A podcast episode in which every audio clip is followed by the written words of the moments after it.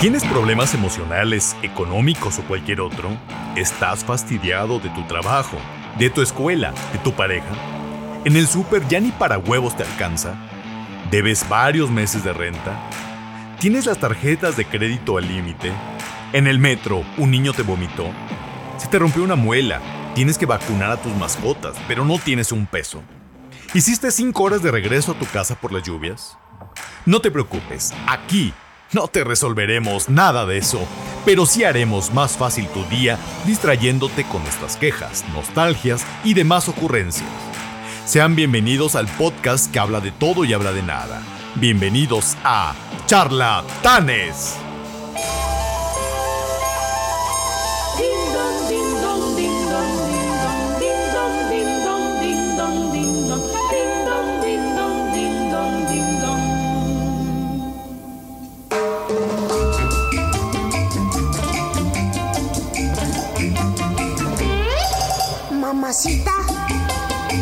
¿Dónde está Santa Claus?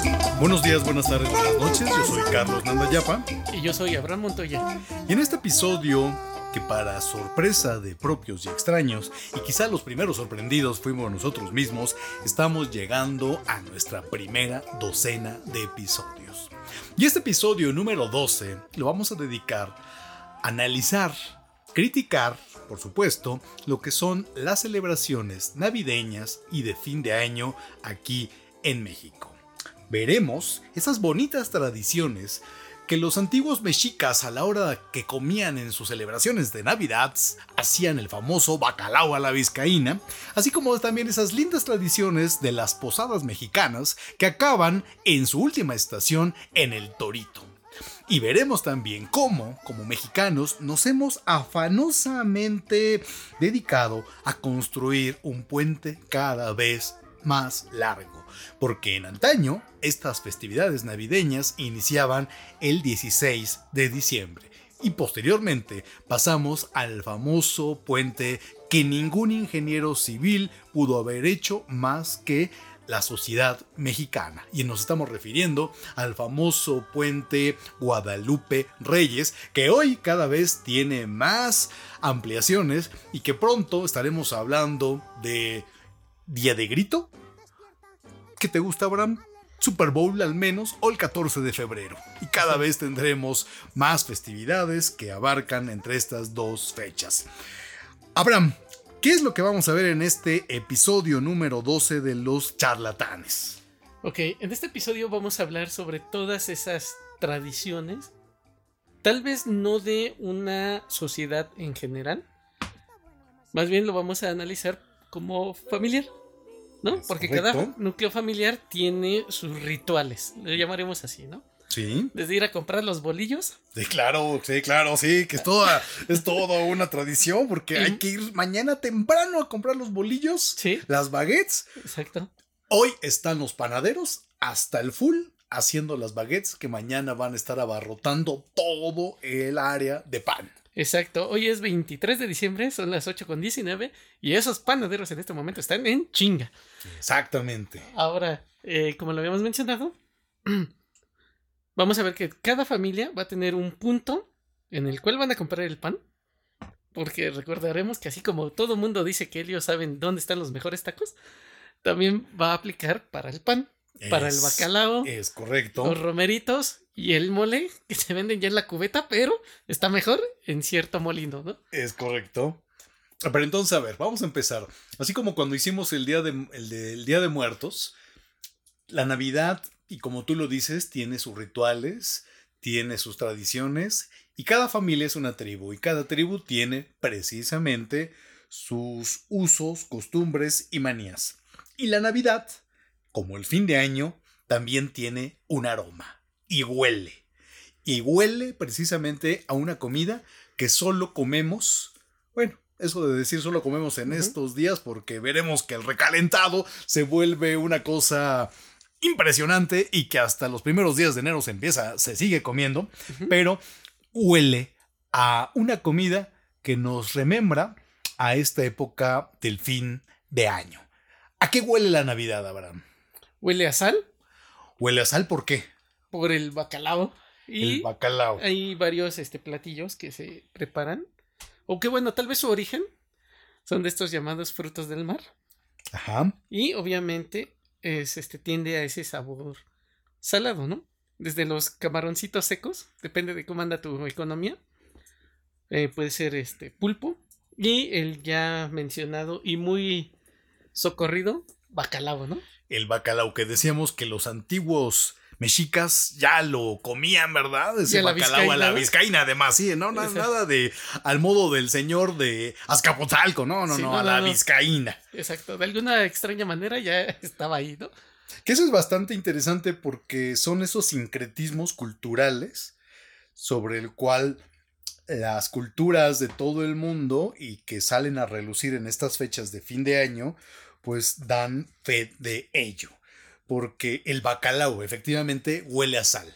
Y es una sal que precisamente está impregnando a estos, a esta pesca, que normalmente es el bacalao, aunque seguramente, como dicen los grandes maestros de la cocina mexicana, como podría ser el, el ahora acaecido chef Yuri de Gortari, pues al final cada cocina hace su propia variante y si bien sabemos que hay una variante original de lo que es el bacalao a la vizcaína, aquí seguramente inició como algún tiburón seco y empezó haciéndose como un pescado a la veracruzana y después cada familia le fue poniendo su ingrediente secreto y que jura y perjura que el mejor bacalao es el que hacía su mamá, su suegra, etc. La abuelita. La abuelita. Sí, acuérdate que la mano de la abuela ya está curtida, ya sabe las proporciones idóneas y obviamente a base de costumbre pues va a resultarte ese sabor el mejor de de la cocina mexicana, ¿no? Eso que, decía, de que dices de las manos tan curtidas, que tienen las medidas, es cierto.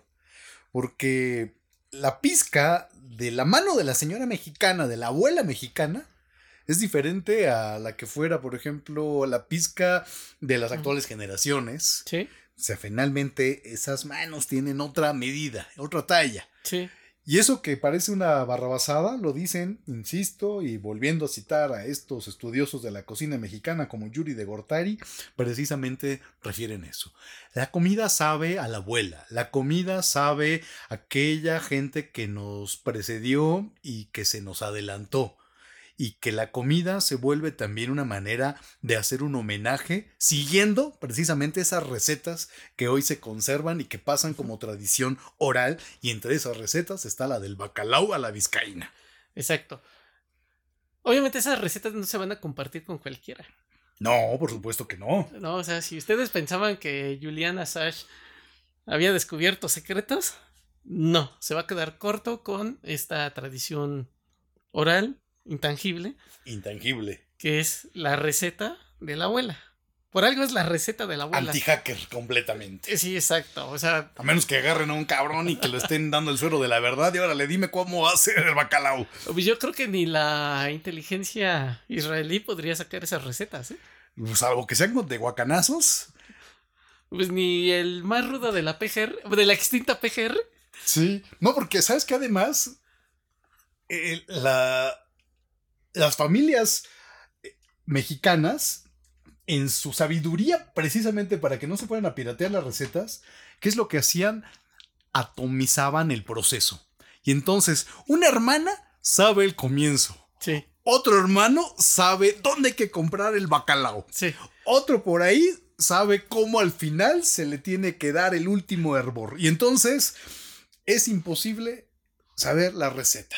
Mira, yo creo que ni Lord Voldemort con sus Horrocrux, creo que divide su alma para ser inmortal. Yo creo que aquí también la abuela decía, voy a dividir la receta en cinco o seis personas para que Exacto. si no se reúnen, se la van a pelar.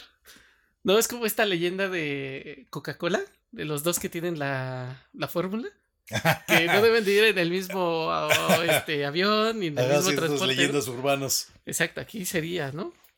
La abuela dividió el alma en siete partes y con ello la receta. Y que tiene un poco de lógica si lo ves un poco fríamente, porque la idea de las viejas generaciones era reunir a la familia. Y hoy precisamente el tema de la familia se ha ido eh, pues reconceptualizando. Algunas cuestiones por cuestiones normales del tiempo, pero estarás de acuerdo que esas celebraciones que vivíamos como niños particularmente eran celebraciones donde había mucha raza. Era pegar las mesas Exacto. y las sillas sacar, porque tenías mesas de todo tipo. Y que te reunías con los- la casa de los abuelos, Sí. en algunos casos. Eh, sí, yo no, porque no me gustaba. Ah, Recuerden todos mis antecedentes, pero vaya, este, sí. Bueno, cuando me obligaban ya iba, ¿no? Pero así como que. Pero como tú bien lo dices, Carlos, era plan con maño. Vamos a dividir la receta, vamos a reunir a la familia y usaremos uno de los siete pecados capitales para que esto se pueda efectuar, que sería la gula. La gula, que es uno de los pecados capitales más eh, celebrados aquí en México. Sí, aquí no sabemos si es un pecado o es una virtud.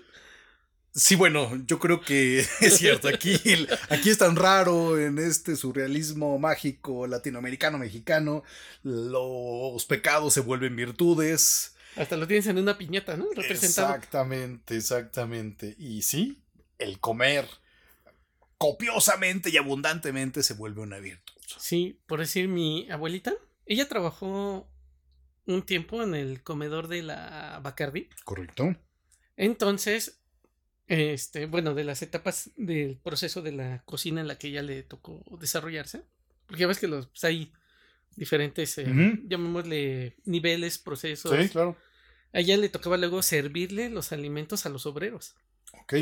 Y al obrero no le vas a dar una, una porción. Como si fuera del Puyol. Exacto, así de esas que dices, ay, la madre, es ¿qué una es esto?". crocante en un espejo de salsa con infusión de quién sabe qué. Sí, aquí el obrero prefería cantidad contra calidad.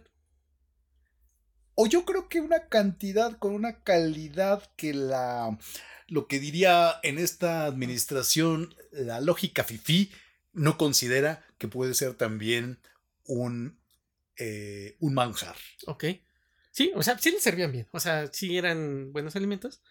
Pero era el señor plato, ¿eh? Sí. Entonces, mi abuelita ya con esa. Con esa medida, ya su manita santa, Ajá. ya decía, no son porciones chicas. Son porciones, grandes. Porciones. grandes. Y por decir, eh, cuando preparaba sus ensaladas y todo esto para fin de año, sacaba su olla de barro, Ah, claro. pero una que tenía así como 90 centímetros de diámetro. Sí que había que ayudarle a bajarla. Exacto, porque están pesadas como, como solo ellas, ¿no? Y este, y sí preparaba así mucha ensalada. eh, por si el bacalao también preparaban un chingo.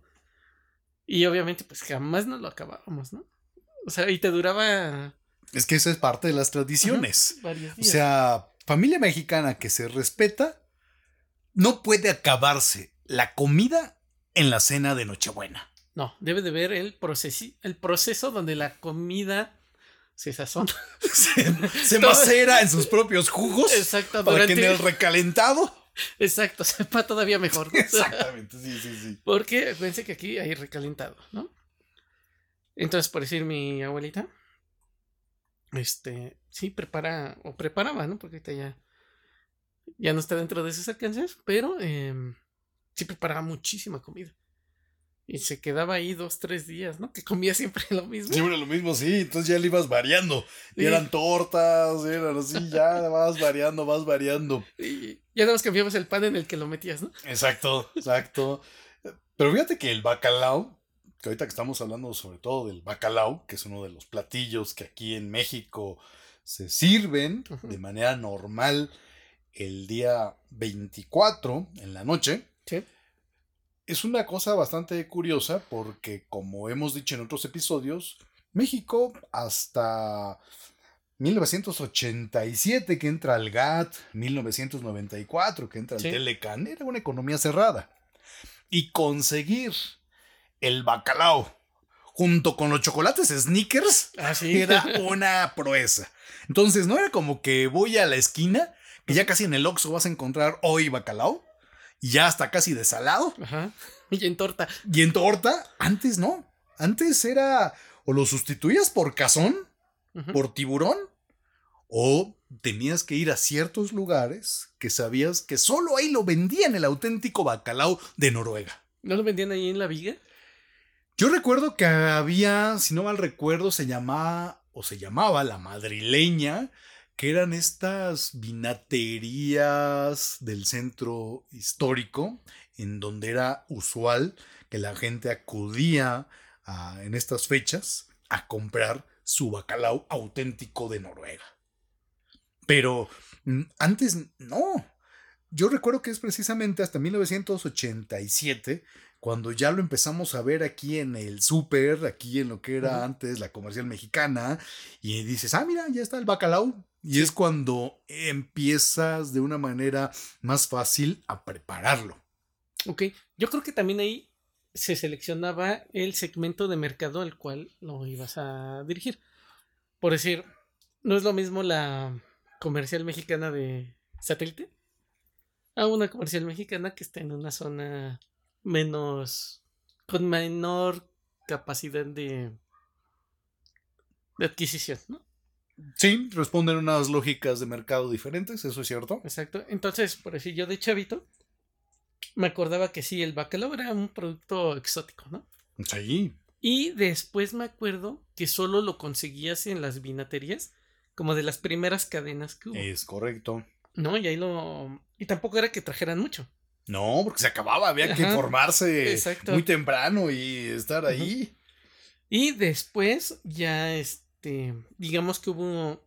Se aceptó con las masas, el bacalao, tuvo una popularidad y llegó para quedarse, ¿no? Porque ya, hoy en día, pues sí, ya lo consigues. este, Sí, ya hasta te sea. lo hacen, te lo preparan en donde quiera, en cualquier Ajá. supermercado, ahí está. Sí, o sea, por decir, la bodega horrera, que es, digamos, entre comillas, lo más básico, y ahí también lo, lo consigues, ¿no? Antes era como en la comercial, que tenía una un tipo de producto como que un poco más arriba, ¿no? Un- dos pesitos más arriba. Mm, Y la horrera, pues era así como que más para la banda, ¿no? Pero hoy en día, pues ya donde sea, ves el bacalao y ves mucho. Sí, ¿no? ¿no? Y, así las piezas grandotas, ¿no? Sí, ya ni se acaba. Ya ni se acaba. Bueno, las piezas grandotas, sí, las estas propiamente como lonjas, que sí están exquisitas, pero sí, hoy ya es una cuestión que fácilmente puedes hacer bacalao.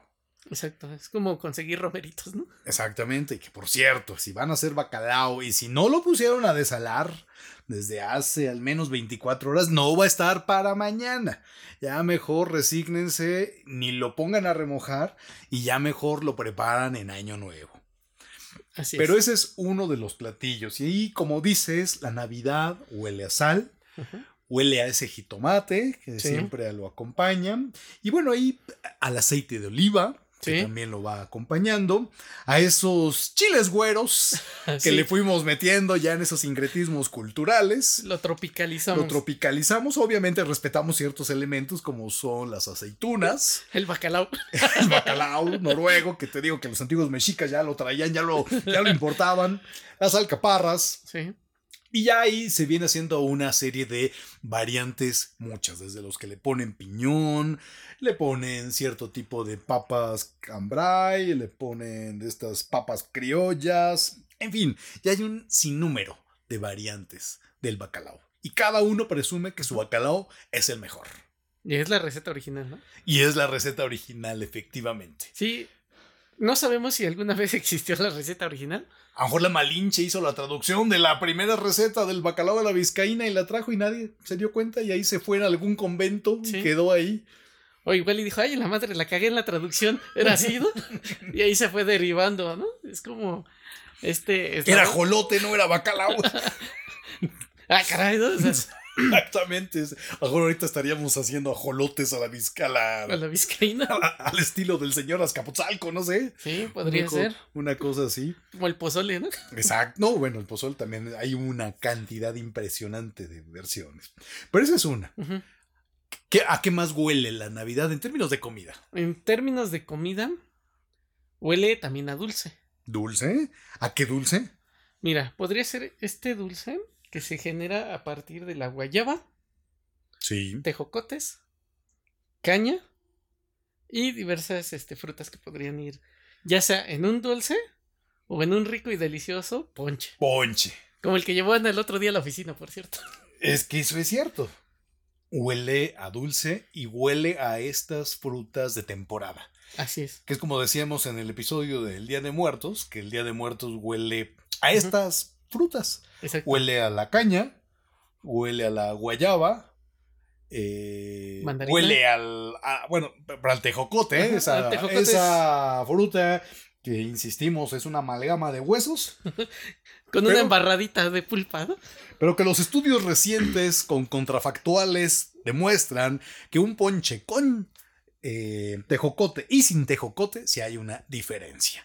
Entonces se hace en esas eh, estas infusiones con muchas frutas y que es una delicia. Y el punto secreto, la canela. La canela, pero es igual que con el bacalao, ¿estás de acuerdo? Porque cada quien dice, este es lo que le da el sabor. El tamarindo, dicen, le da un sabor un poco ácido y eso lo ayuda. Otros dicen hay que poner orejones, Jamaica. Jamaica, por supuesto.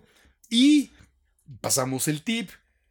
Si ustedes le ponen vino tinto, es también una delicia. Una delicia. Obviamente no se sirve el ponche y ahí el vino. No. Se tiene que dar el hervor. El vino con el ponche y es una auténtica delicia. Así es. Luego, tenemos nuestro ponchecito que también, como lo acabamos de comentar, puede ser dulce, puede ser como de un sabor amargo, ¿no? O puede tener un saborcito más neutro. Depende de qué le vas a poner. Por decir, el, el de Jamaica es como más este, acidito, ¿no? El de Jamaica con el tamarindo, ¿no? Exacto. O si nada más le pones tamarindo, es ligeramente como agrio, ¿no? Como que. Pero sigue teniendo ese toque dulce, ¿no? Es como que una lucha de sabores. Es como el pulparindo, ¿no? Exactamente, pero tiene ese, ese dejo ácido, ¿no? Exacto. Y si es la receta que es la más utilizada, pues va a ser dulce, ¿no? Que es más que si dejas el, el- el- tu taza o el vaso en una mesa y lo quitas al día siguiente, se pega.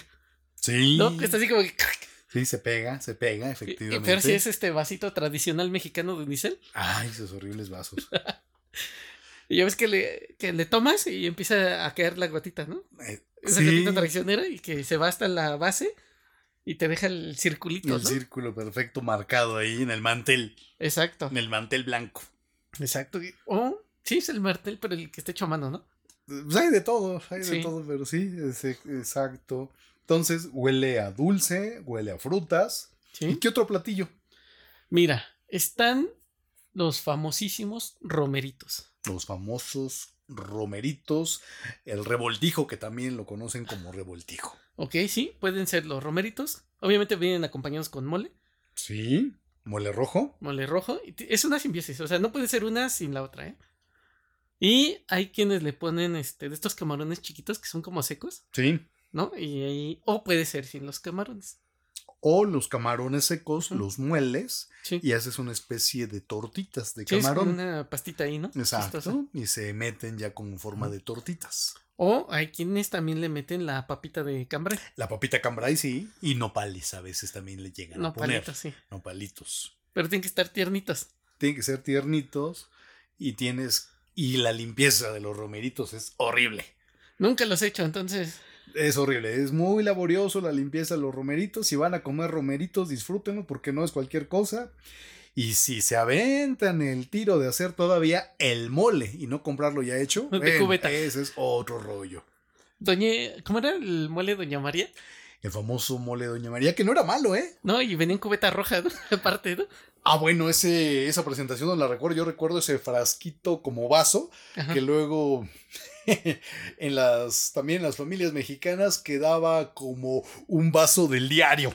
Ah, porque sí. venía en un vaso el mole. Como los de veladora, ¿no? Eh, Sí, exactamente. Y entonces ya se quedaba, ya formaban parte de la vajilla del uso cotidiano. Exacto, pasaban a, a formar fila, ¿no? Formaban, exacto.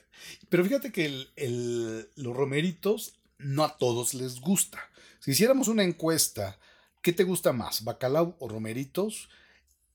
La estadística casi podría jurar que diría me gusta más el bacalao que los romeritos. Bueno, a mí me gusta más el bacalao. O sea, tal vez en algún momento de mi vida, en mi infancia, probé los romeritos. Es que a mí de niño no me gustaban los nopales. Entonces, como le ponen nopales, pues no, no, La no, no me consistencia babosa no te gustaba. No. Pero ya ves, con el tiempo uno va creciendo. O no lo preparas sin nopales. Ajá. ¿O te gusta el pulque? No, ese sí, para que veas, ese sí, no, eso ¿No, sí. el pulmón, no, no? no, no, no, no, no, el pulque no, ahí sí. Eso sí, yo paso. No, bueno, yo el pulque lo probé por primera vez este, en un viaje escolar. No voy a contar esa historia porque podría meter en problemas a Ah, Ese es en otro En otro- episodio. Sí, orígenes del alcoholismo, ¿no? Tal vez. Orígenes del alcoholismo. Sí, pero. en bachillerato. Exacto. Y este, por decir, sí, esa consistencia de los nopales no me gustaba. Ahorita, pues, si me los pones en una gordita, uy, papá, ¿no? Sin lío. Sin lío y salsita verde, no Ya, es perdono, una ¿no? delicia. Pero, este, no, en mi infancia el nopal como que no me gustaba. Ya con el tiempo sí le fui agarrando un gusto y ahora sí ya asadito, pues sí me lo echo, ¿no? Y luego, como tú dices, tienes ese mano a mano, ¿no? Ese lucha de titanes, ¿no? Entre el bacalao y, Y los, los romeritos. Porque no es un platillo fuerte, no es el, el platillo principal. Es nada más una entradita. Pues es que depende también. Ajá. Para esa fecha que te ponen todo el... Es que parece como. ¿La gama? Sí, ¿cómo se llama este tipo de mesa que sirven? Es la mesa. Creo que es la mesa rusa. Que te ponen todos los platillos. Ajá. Sí, fíjate que aquí es casi un buffet. S- Ah, sí, sí, sí. Y bueno, y ahí hay que hablar, ¿no? Porque allí también hay unas tradiciones de cómo se resuelve quién lleva qué cosa. Y se Exacto. vuelven las famosas fiestas de traje. De Exacto. estricto traje. Sí, yo Traje esto, traje aquello. Pero bueno, vamos por partes. Es Entonces, como cuando los caballeros del zodiaco hacen la rifa de quién se va a ir a tal lugar. A ti te toca la isla Calavera, ¿no? La isla de la muerte. Ah, sí, que se lo chingó, ¿verdad? Sí, ¿no? Estaba el Iki. ¿El El Iki? Sí. El, Pues les hacen más fuerte con su hermano menso, ¿no? sí, el, el, el- Sean. Sean, sí, era el, el güey de las cadenas, ¿no? No, el que traía la el armadura otro. Andrómeda, ¿no? No, yo no me acuerdo. A ver, el Iki era el ave fénix, Sí, ¿no? la de Fénix. Y, Y el este, Sean era como el ese medio raro. El de, sí, el de Andrómeda, el de las cadenas que traía la armadura rosa. Ah, ese sí. Que era como que me quiebro, pero no me rompo, ¿no? Exacto, sí, ese canijo. Sí, pero bueno, así es como tú dices, es una ruleta rusa en la que van a decidir quién va a llevar. Obviamente cada quien va a preparar lo que mejor le sale. Bueno, ¿qué es eso? De- de- bueno, de lo- dentro de los supuestos. ah, bueno, dentro sí. de los supuestos. Pero fíjate que ahí también entra un- una cuestión. Ahorita vamos a regresar de nueva cuenta a los otros platillos. Pero de cómo se organizan las comidas y las cenas de fin de año, de los grandes supuestos. Porque a veces hay familias tan grandes que poca gente se anima a decir, yo pongo todo. No, es imposible, o sea, No, no. no creo que sea tan imposible. Mira, bueno, eh, obviamente. eh, Pero. Ahí hay precisamente estas divisiones del trabajo, de los que dicen. ¿Qué te queda mejor? Sí. Tráetelo. Ay, pero no es como muy decembrino. No importa, tráetelo. Sí. Y es ahí donde empiezan esos buffets raros Sí. en donde encuentras desde una ensalada que inicia en este antecedente neoyorquino del hotel, eh, ¿cómo se llama este hotel famoso? El, el Waldorf, creo, y donde básicamente da lugar al nacimiento de la ensalada navideña, que es a base de manzana, apio, alcaparras y mayonesa, y que después en esos sincretismos culturales viaja a México. Seguramente un migrante por ahí mexicano estaba en la cocina en Nueva Sí. York, se la trajo acá y aquí le puso, pues no, mayonesa no, mejor vamos a ponerle crema, Sí. vamos a ponerle unas pasitas. Exacto, Y empezó tienes, ¿no? a nacer una tradición ahí de las ensaladas. Y Sí, entonces, mayonesa a los elotes, ¿no? Exactamente. Y entonces ahí vamos a ver en esos buffets que están las, la ensalada navideña, lo que eso signifique, que a veces es abre el refrigerador y la fruta que se va a echar a perder, pícala. Ponle crema, ponle azúcar y ni se van a dar cuenta tus primos, se la van a tragar. Es como el supuesto origen de la paella, ¿no? Ah, bueno, la paella o el propio fondue, que básicamente dicen que también eran las obras de los quesos, Exacto. y que ahí empieza. Y aquí se vuelve como Fifi, no, era fundió, ¿no? Oh, sí, como que. oh. Exactamente, ¿No? sí. Pero entonces tenemos esa lógica donde toda la raza se reúne, toda la raza tiene que llevar algo. Llevan las ensaladas, otro por ahí lleva el ponche, otro por ahí hace los romeritos o el intento de romeritos, otro por ahí eh, lleva el bacalao o el intento de bacalao. Algún osado hace el famoso pavo. El pavo, que es todo un tema. No cualquiera lo hace, ¿eh? Porque tiene todo un proceso. Desde que, desde que tomas tu auto y vas a la comercial a comprarlo. Desde que, desde que a tu tío eh, Faustino se lo sacó en la rifa Exacto. de la empresa. Exacto. Que dice, "Señora, ¿qué es esto? ¿Es un pollo? ¿Qué es? O que el sindicato te lo dio. El sindicato te lo dio efectivamente en un baile incluso, en Exacto. una carrera del pavo como había aquí en Naucali. Entonces te dan tu pavo Exacto. y viene la primera incógnita. ¿Es natural o es ahumado? Sí, porque depende de su naturaleza. es como va a ser la preparación. Exactamente. ¿no? En mis pocos conocimientos de cocina, sí he visto que se prepara distinto, ¿no? Es más, desde el mismo plástico que lo envuelve y... Porque hay uno que sí te deja verlo, ¿no? Así como que ya lo ves doradito, ahumado. como Sí, que, esa es tiene esa la capita, ¿no? presentación es precisamente Ajá. que es ahumado. Y cuando es así, este, llamémosle en crudo, Es natural. es natural, es la presentación es blanca. Y lo que tienes que preguntar para que te mientan, Ajá. este... No está congelado, ¿verdad? No, no, no, lo puedes lo, lo puede volver a congelar, señora. Ah, sí, cómo no. Ajá, a pesar de que está en el congelador. no, de que es- lo sacaron congelado, se descongeló, no se vendió y entonces te dicen, no, no, no es fresco, es fresco, Exacto. lo puede volver a congelar y no, se hacen unas enfermedades ahorita ahí hermosas. Pero el pavo, el pavo, como dices, tiene su relativo chiste. Así es, desde que también tienes que preparar su relleno. Mira, para empezar necesitas el horno. Si no tienes horno, que funcione en condiciones adecuadas, Primer supuesto. por supuesto, tienes que sacar todas las ollas que están en el horno, Exactamente, sí. Y que Yo tú como arquitecto lo sabes bien. que es una bodega, ¿no? y que la familia mexicana no tiene, eh, este, ¿cómo se llaman estos? Lugares de almacenamiento. Sí, Y entonces el horno, en la lógica del mexicano, es, ah, es un anaquel. exacto. Y entonces yo puedo ahí guardar todas las ollas. Es un anaquel que además sirve para hornear. Y dice que sirve también para que le puedes prender fuego. Y ya que le ve una perilla, ¿no? Sí. Y ya está, nunca he visto que encienda nada de aquí arriba, ¿no? Exactamente, sí. Entonces, primer punto, sacar sa- todas sacar las todo. carigas ollas que están ahí. Ollas y tablas de corte. Tablas de cortes y todo. Y el este, el comal, todo lo que quepa ahí. la ratita, ¿no? Que vive ahí. Que murió, no, que ya murió. El Que ya- cadáver del ratón. Que está ya murió. Que, ya está seca. Exacto, como pollito de mercado, ¿no? Sí, ¿no? que que se cayó de la estufa. ¿o qué? No sé. Ay, la madre. Sí. Y era del veneno que pusimos. Exactamente. Oye, y se ponen a pensar. Oye, quitaste el veneno del, ¿Dónde de la- quedó? del horno. Ya el pavo bien feliz ahí dando vueltas. Exacto, primero es paso número uno, ir a comprarlo.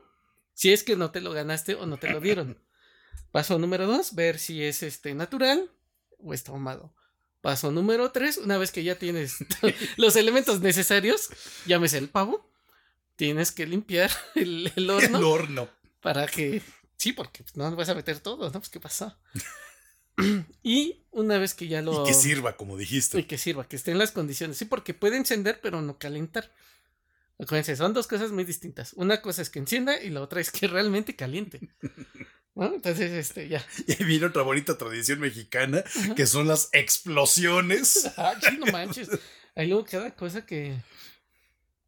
que pasa, que. desgracia tras desgracia, como estos incendios por.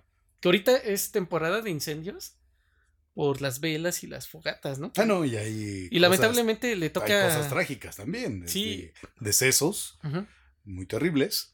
Pero siempre le toca a los que menos tienen, eso es lo peor de Eso es lo ¿no? trágico. Eso es lo trágico. Esa parte ni siquiera la invocamos como un elemento de. No, eso es, esa es nuestra. Es, como dices, una tragedia. Exacto. Pero volviendo Pero regresando a las cocinas mexicanas Sí, y de lo que sí nos podemos burlar, no saben prender el horno, porque como nunca lo han echado a andar, Sí. no saben cómo se prende. Yo no sé encenderlo, ¿eh? Es que depende de que el tipo de horno, porque el horno pues tiene un quemador gigantesco Ajá. y entonces tú lo que haces en las las estufas tradicionales mexicanas lo abres y tienen un pequeño orificio donde tú acercas el encendedor, el cerillo, Ah, el periódico. donde el periódico si te da más miedo y entonces abres la llave. Si es un poquito más avanzado tu horno de encendido eh, eléctrico, electrónico, va a empezar a chillar. ¡Ti! Empieza a hacer el que está tratando de sacar la chispa y saca el, el gas y entonces en ese momento ya ¡pum! y ya se escucha bien. Dice, ya prendió. Como boiler. Eh, Sí, casi como boiler. Si lo tienes eléctrico, bueno, es otra cosa. Ya, ya freseas, ¿no? Ya freseas. Pero es correcto. El rollo del pavo. Y luego viene el relleno. ¿De qué lo vas a rellenar, maestro? Pues por lo regular le ponen esta como carne molida, con pasitas. Y el otro que, ¿cómo se llama? ¿Citrón? Es como un... Sí, no sé por qué agarraron ese relleno. Como que dijeron, es que descongélate el relleno que quedaron de los chiles en hogada Exacto. de septiembre. de septiembre. Y sí que está congelado. Nadie se va a dar cuenta. Es que sustituyes el chile por el pavo, ¿no? Exactamente. Es lo mismo. sí. Y entonces ya ahí le lo atiborras al pobre, al, al huilo. Exacto. Y si es doble pechuga, como dicen, Ah, sí. entonces ya le rellenas por un lado, le rellenas por el otro. Sí, lo sodomizan. Exactamente, sí, casi, casi andas sodomizando a los huilos. El marqués de Sade Exacto, se vería como un en niño, ¿no? versión, en versión huilo. Y entonces ese bonito picadillo mexicano empieza ahí a meterse. Exacto. Y además hay quienes le ponen, para que no quede seco, Ah, bueno, es que ese es todo un tema, exacto. Pero a ver, le ponen como jugo de naranja. de, o le ponen este la mantequilla, ajá. ¿no? Y como que hacen una mezcla ahí para que esté en su jacuzzi Su jacuzzi ahí, el, el pavo. ¿no? rebosante. Exacto. O ah, llega el punto donde lo están vacunando. Ah, sí, lo inyectan, ¿no? Lo inyectan, lo inyectan y están haciendo unas cosas que dices, no, no, no. no, Como no, atleta no". gringo, ¿no? Sí, es una cosa así que le están poniendo sus. Este. Sus su- anabólicos. Exactamente. Pero ahí es uno de los grandes temas, que a mucha gente no le gusta el pavo porque queda seco. Sí, pero ahorita que decías esto de las inyecciones, es con la jeringa la grandota. No es de la chiquita. Las venden. las jeringones y órale, sí, cabrón, las venden, las venden, esas jeringas las venden. Pero además, otro detalle. Al pavo hay que surcirlo. Ok. Porque el relleno, a Ah, ver, sí. señores, señoras, Sí. el relleno no va a quedar ahí metido solito. La gravedad, todavía en la Tierra existe la gravedad y entonces el relleno va a caer. Le hacen su. Entonces hay que suturar al pavo. Y entonces hay unas agujas en forma de medio gancho que ahí tú vas precisamente surciendo a tu pavo. Y son gruesotas, ¿no? Son. Son gruesas. Son- Y, y luego viene, ¿qué hilo uso? Exacto, porque es de este hilo que. Porque si le pones de cualquiera, se va a quemar. Se quema o No se soporta. rompe muy fácilmente y el relleno para afuera. ¿Y cuál es el que le ponen el hilo? Fíjate que ese sí, ahí sí ese dato no lo sé. A ver, ese ver, dato no lo sé. Sí, porque no puede Eh, ser de plástico porque. Pues no, como de caña de pescar, ese sí no lo sé. Pero lo que sí sé es. Mucho de lo que se quejan es que el pavo queda seco. A ver, señores, señoras, para que el pavo no quede seco, el único secreto está envuélvanlo en papel aluminio. Y en un recipiente, nada más van asegurándose de que tenga un poco de agua. Con esa cuestión básica de la cocción, el pavo no va a quedar seco, va a quedar jugoso. Y luego, para que quede dorado, una vez que ya está coccionado, que más o menos debe estar como 160 grados por Ujú. 160, 140 grados por, por hora kilo, entonces más o menos en unas cuatro horas y media está un pavito de 5 kilos. Sin tanto lío. Y ya que está coccionado, entonces sí ya abres tu pavo del, ¿cómo se llama? De lo que es el, ah, pues sí, el papel aluminio, Sí. lo sacas y ahora sí lo pones a adorar. Y eso es muy rápido, porque nada más lo pones a adorar. Le pones de un lado, lo pones del otro y queda como estas imágenes de revista. Que queda dorado, pero por dentro queda jugoso. Exacto. Mira, aquí encontré el, el hilo. Lo venden en Mercado Libre con 50 metros, 300 pesitos. No dice de qué material está hecho. Normalmente es este hilo blanco ahí, medio algodón, ¿no? grueso, como el que amarran ahí las pasteles ideal, un poquito más delgado. Los que en su cajita. sí, esos, exactamente. Uno más delgado y ya es que lo pones y órale. Exacto. Pero sí, eh, seguramente alguien que nos está escuchando, después de lo que acabas de comentar, va a decir, no, mi abuelita lo hacía de otra manera. Seguramente, seguramente, Es seguramente. Y por eso le queda seco, por eso le queda seco. Es una espiral sin fin esto, ¿no? De, de las le- recetas. Y por eso le queda seco. Exacto. ¿Qué otra cosa se hace en esta época de Navidad de comida? La pierna. La pierna. ¿Y la pierna cómo se hace? Obviamente también va a seguir el mismo camino que siguió la, el El pavo. bacalao, el pavo, el ponche. Exacto. Vas a comenzar sacando la rata muerta de la, del horno, del horno. ¿no? Y pues también, ¿cómo se hace la, la pierna? Primero tienes que preparar tu, tu esta como salsa, tu chile que lo vas a bañar. Ah, bueno, si lo vas a hacer pierna adobada, Exacto. Preparas el... que normalmente es este chile No, guajillo, Exacto. Pues pasilla para que le dé un picor. Y para que pinte, ¿no? Porque tiene que quedar que rojo como el demonio. Eh, Sí. Y por decir, hay quienes le ponen piña.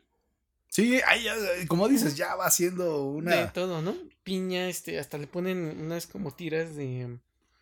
¿Cómo se llama esta madre? Que es del puerquito, del. El tocino. El tocino. Pasitas también. Unos la mechan, que dicen que le van poniendo ahí que Ah, desde sí. pasitas las van incorporando como cohete. Dicen, Exacto. no, pues a mí, como esto es como cohete, dicen. Esto es como lo más similar a lo que como en el año, y pero esto es más grandote, entonces también le hacemos un hoyo a la pierna y le vamos metiendo cosas. Exacto. Las pasas van a ser como que la jonjolí de todos los moles. Porque lo vas a ver en, en todos los platillos casi. En el ponche. No En- dudo que hasta en el bacalao haya alguna familia que le Sí. pone pasas. En esta ensalada de manzana Ah, en la ensalada de manzana también. también la ponen. Este, en el picadillo del relleno del El pavo. picadillo del relleno del pavo, es cierto. Exacto. Entonces sí, la pasa. es este fundamental, ¿no? Es, Es, como, el, limón en todo el año. Los mexicanos le ponen a todo limón. Exacto. Así como Acla soporta al mundo, la pasita. La pasita Soporta la cena navideña. La cocina mexicana navideña y de fin de año. Exacto. Entonces, este. Sí, la pierna también va a haber muchas maneras de. de cocinarla, ¿no? Y ahorita me voy a referir más a la que comemos tradicionalmente, pues es con el chile este guajillo, el de. ¿Cómo se llama? El morita. Ay, bueno, el morita sí también. Es muy rico. Sí, Es muy rico. Sus es muy- es muy rico, pero sí, sí pica. sí. Ay, ahí viene. La bueno que ahora cada vez hay menos niños, porque antes era, uy, no hay que hacer picante Ajá. y para niños. Exacto. Ya, lo bueno que ahora como ya casi no hay niños y además ahora ya ellos, ellos no saben diferenciar nada. Lo que se pongan en la boca les sabe igual. Exacto. Y además le hace una limpiadita y órale, ¿no? Ah, exacto, pues sí, ya Es como los tamales de pasitas o de dulce, que ya cada vez hay menos. ah, fíjate, tamales de pasitas, ¿no? Ya ves que traen pasitas. También los tamales es otra cosa que se hace. Exacto. Los famosos tamales y que son una delicia. Y ahí también hay cuanta receta te puedas imaginar. Exacto. Y los más exóticos y valientes le ponen su mantequita. Eh, Es que así es como debes saber. La manteca es lo que le da el sabor a la cocina mexicana de manera impresionante, que también dicen los cardiólogos que también se ha fregado a muchas arterias y en consecuencia a muchos mexicanos y mexicanas. ¿Pero qué puede saber un cardiólogo, no? Sí, sí, sí, total. Hay una aspirina y ya. Exacto.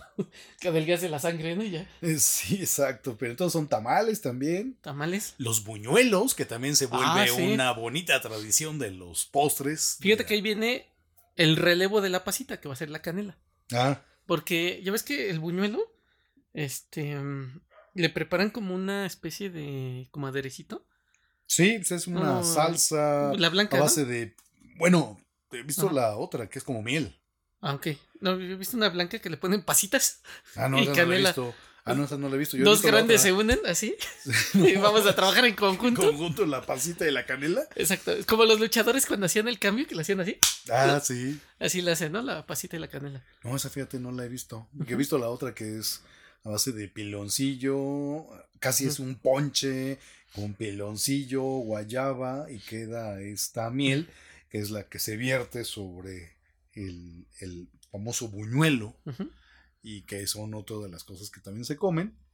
Y ahí es donde dices bien, cada familia tendrá sus tradiciones de comida algunas son muy estandarizadas, como estas que decimos, que es el bacalao, los romeritos, la pierna, el pavo, la ensalada navideña, eh, los tamales. Hay quien también prepara pozole, eh, Sí. pancita, eh, camarones, Sí. eh, pato también.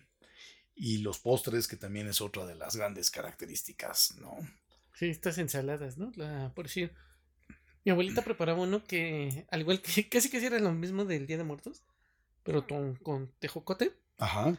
piloncillo, canelita, y quedaba un dulce así bastante bueno, pero también que era un golpe a la, La glucosa. a la glucosa, pero como no tienes idea, ¿no? Porque también apenas lo, lo pruebas y ya sientes que te pegan, se te pegan los labios, ¿no? De tan dulce que queda. Así muy melcocho. Exacto. Pero yo creo que esta parte también de la comida es una cuestión in- impresionante de lo que es la, las tradiciones mexicanas. Y los postres, yo te puedo decir que para mí los postres, o lo que era la, la parte dulce de esas celebraciones, eran unas galletas que podría decir que son herencia de una abuela adoptiva, doña Paula Cortum, señora alemana, hacía unas galletas, Abraham, Sí. unas galletas que no he probado en mi vida, en mi vida, en mi vida, en mi vida, no he vuelto a probar esas galletas tan exquisitas que preparaba doña Paula Cortum. Era una cosa extraordinaria.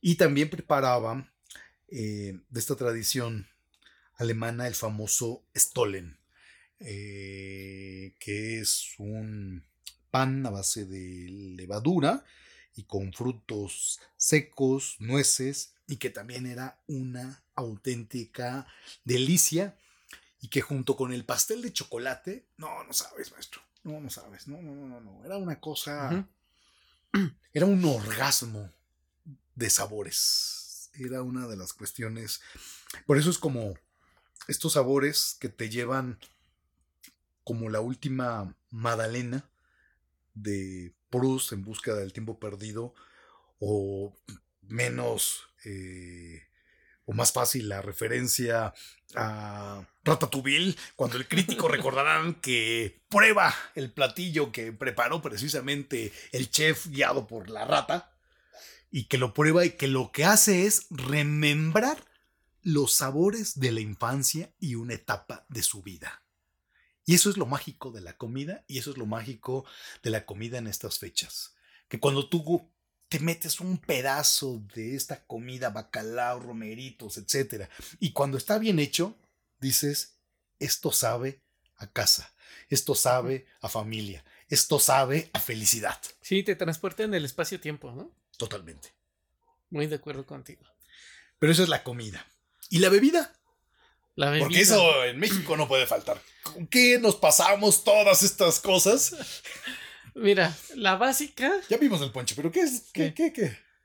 La básica es una Coca-Cola.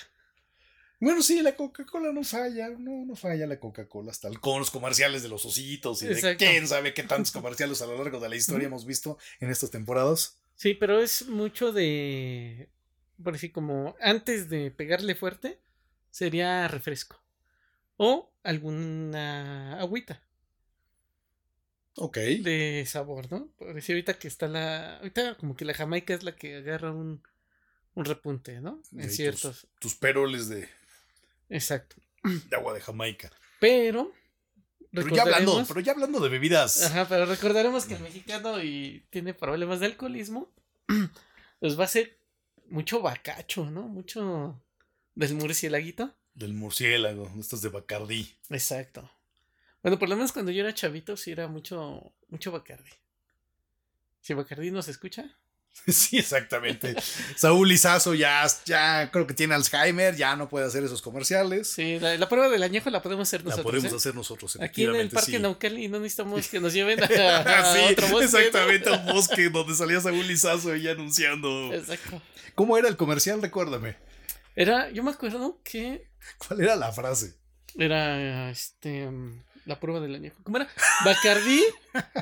eh, ah, no, la responsabilidad. La calidad es responsabilidad de Bacardí. La, cantidad, es. Ajá.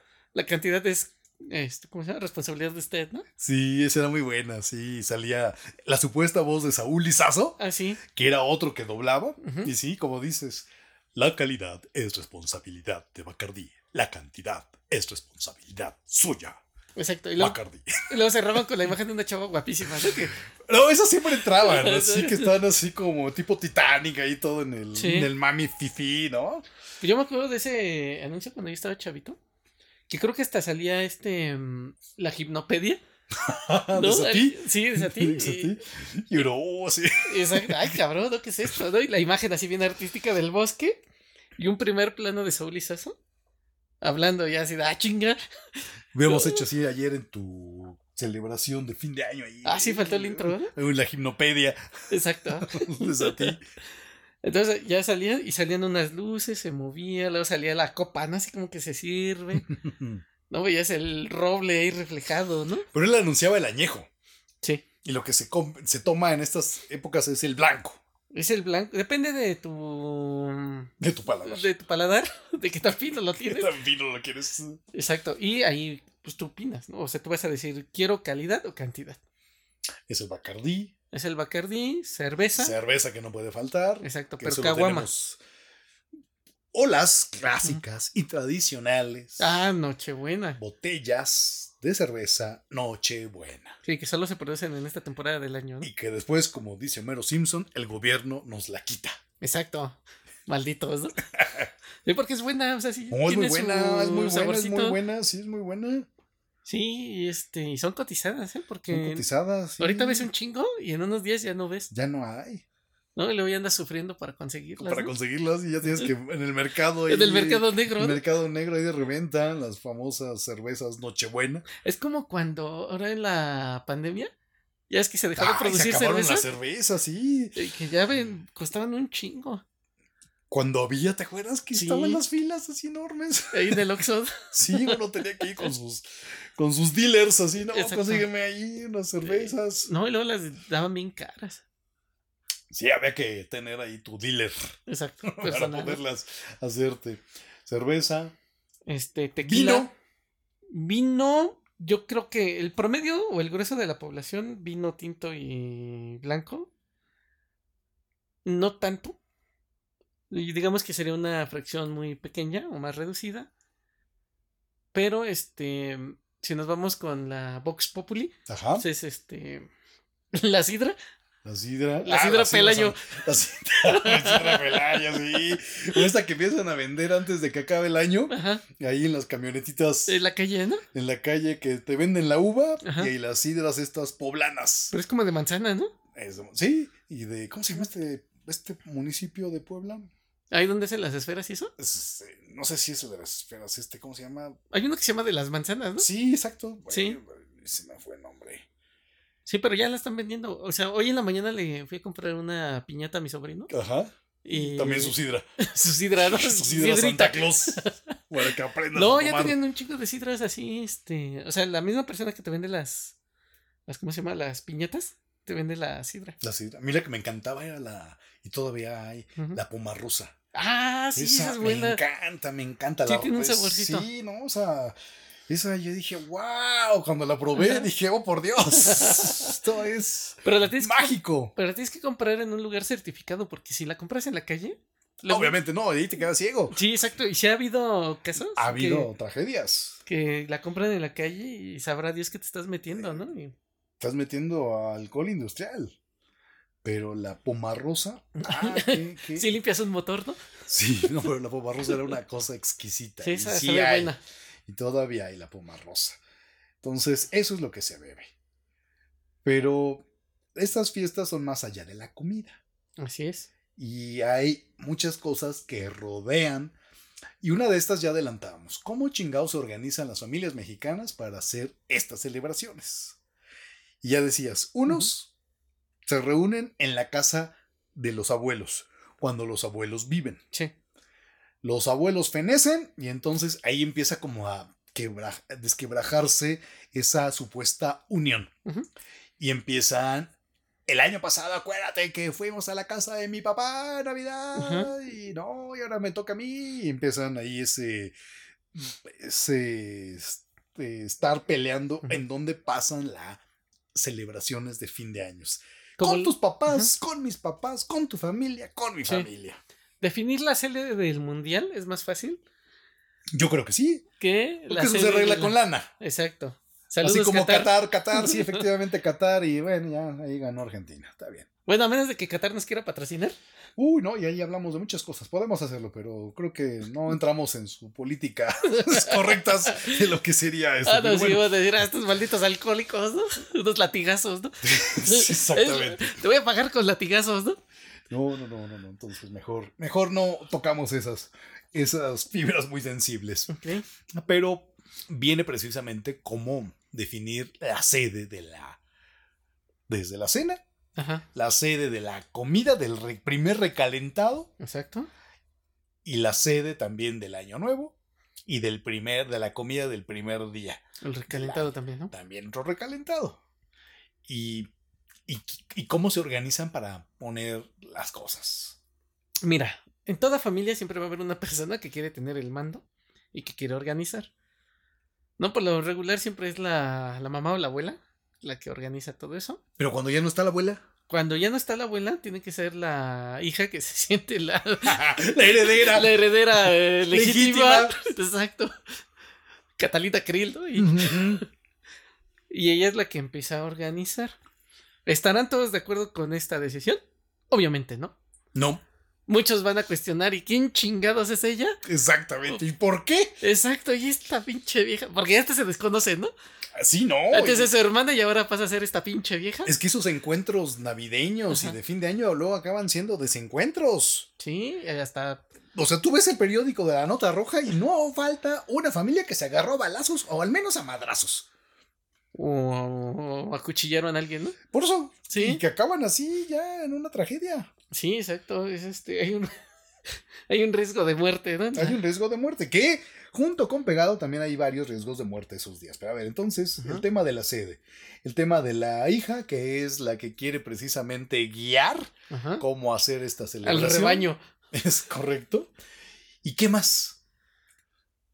Mira, una vez que ya pasan o superan estas diferencias, porque el tiempo se los empieza a comer, sí. ¿no? Este, ya dicen, bueno, lo vamos a hacer en casa de tal.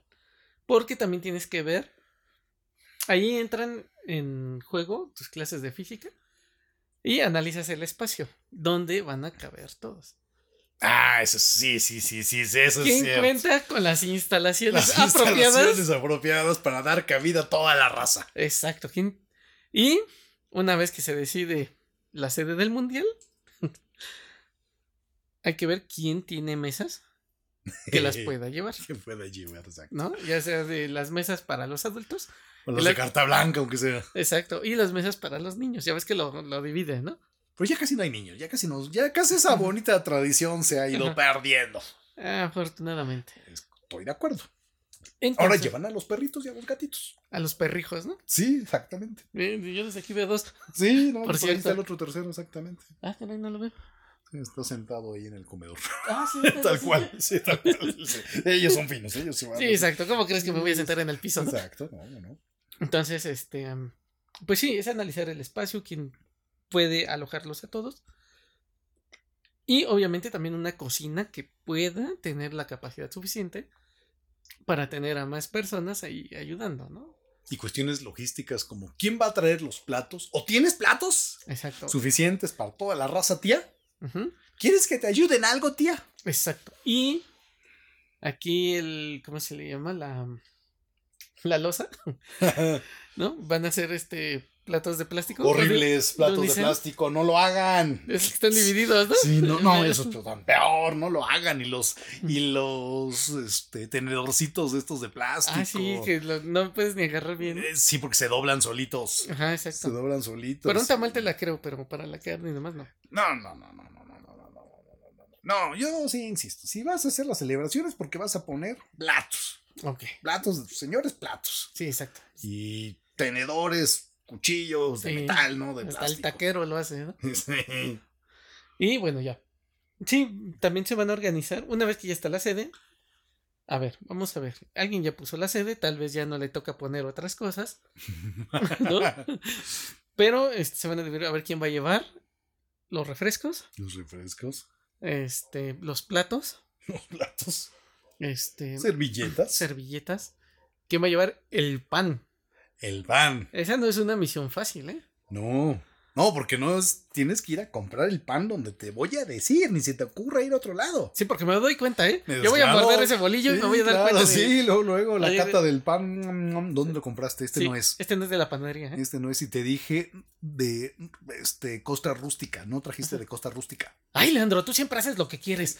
Y empiezan los problemas. Exactamente. Porque Leandro. pan. Exacto. Te dije de tal panadería, ¿no? Y los chiles güeros, ¿de qué marca trajiste? No, de la costeña. No, que los de la costeña no. Porque no pican bien, ¿no? Y son salados. Exacto. Entiéndelos. Entonces, vamos a tener esas, este. Como se reparten las tareas, ¿no? Una vez que ya tenemos la. Y la música, maestro. También ese es otro de los grandes temas.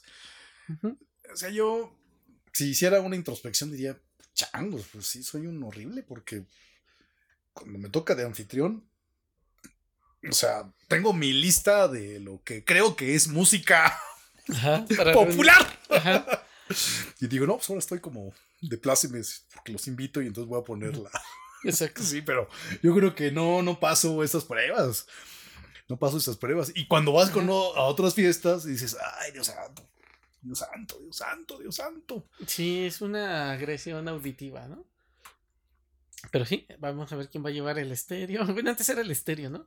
Luego que se quieren poner a bailar. ¿Por qué se van a poner a bailar? no? Volvemos a nuestro episodio de las estereotipadas fiestas mexicanas. Porque bailan.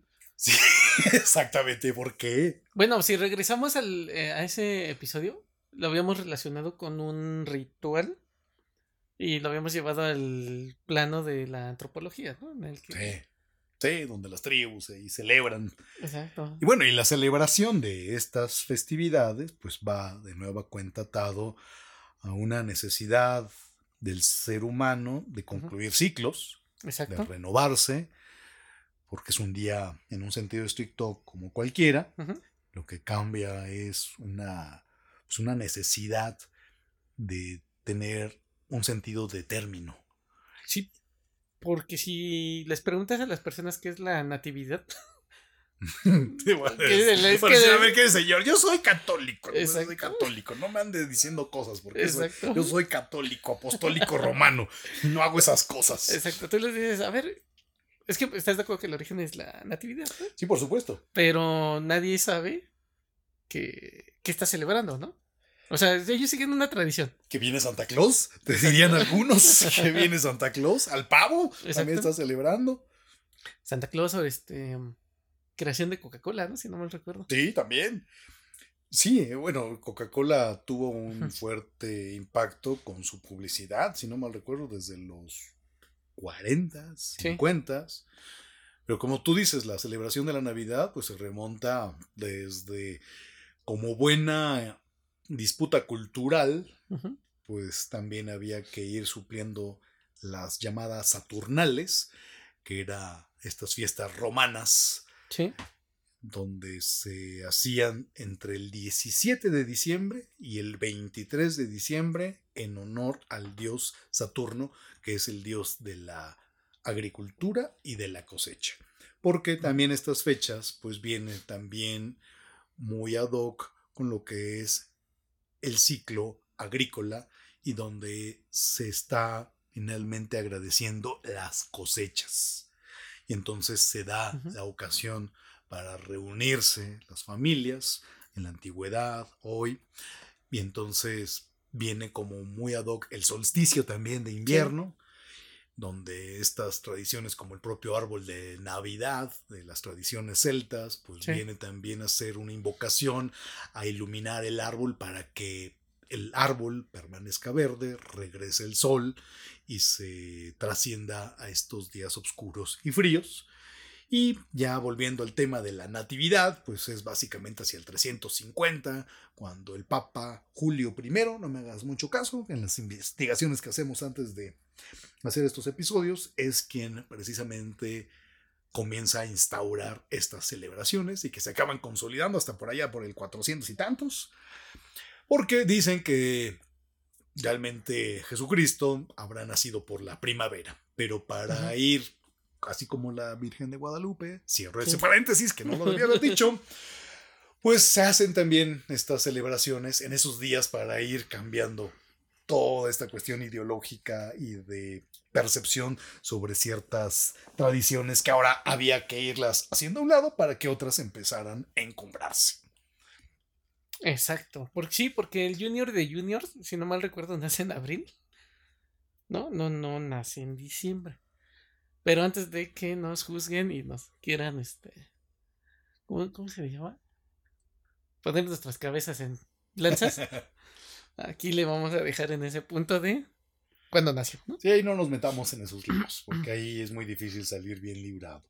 Pero tienen estos orígenes, Ajá. el tema de la Navidad, estas fiestas saturnales, y que, nada más para cerrar esta parte de la comida, un dato interesante.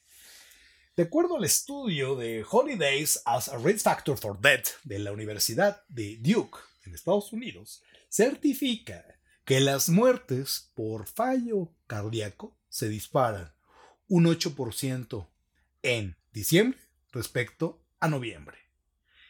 Pero que el día de Navidad, el 25 de diciembre, es el que registra más fallecimientos por causas cardíacas en todo el año, seguido del 26 de diciembre y del 1 de enero. Y por eso los comerciales mexicanos también anuncian la famosa sal de uvas, picot, Exacto. el Alka-Seltzer, porque te los ponen muy cerca ya para Sí. las cajas en los supermercados. A ver, no, no, no, no, recuerda que te vas a dar un atracón de locos. Exacto.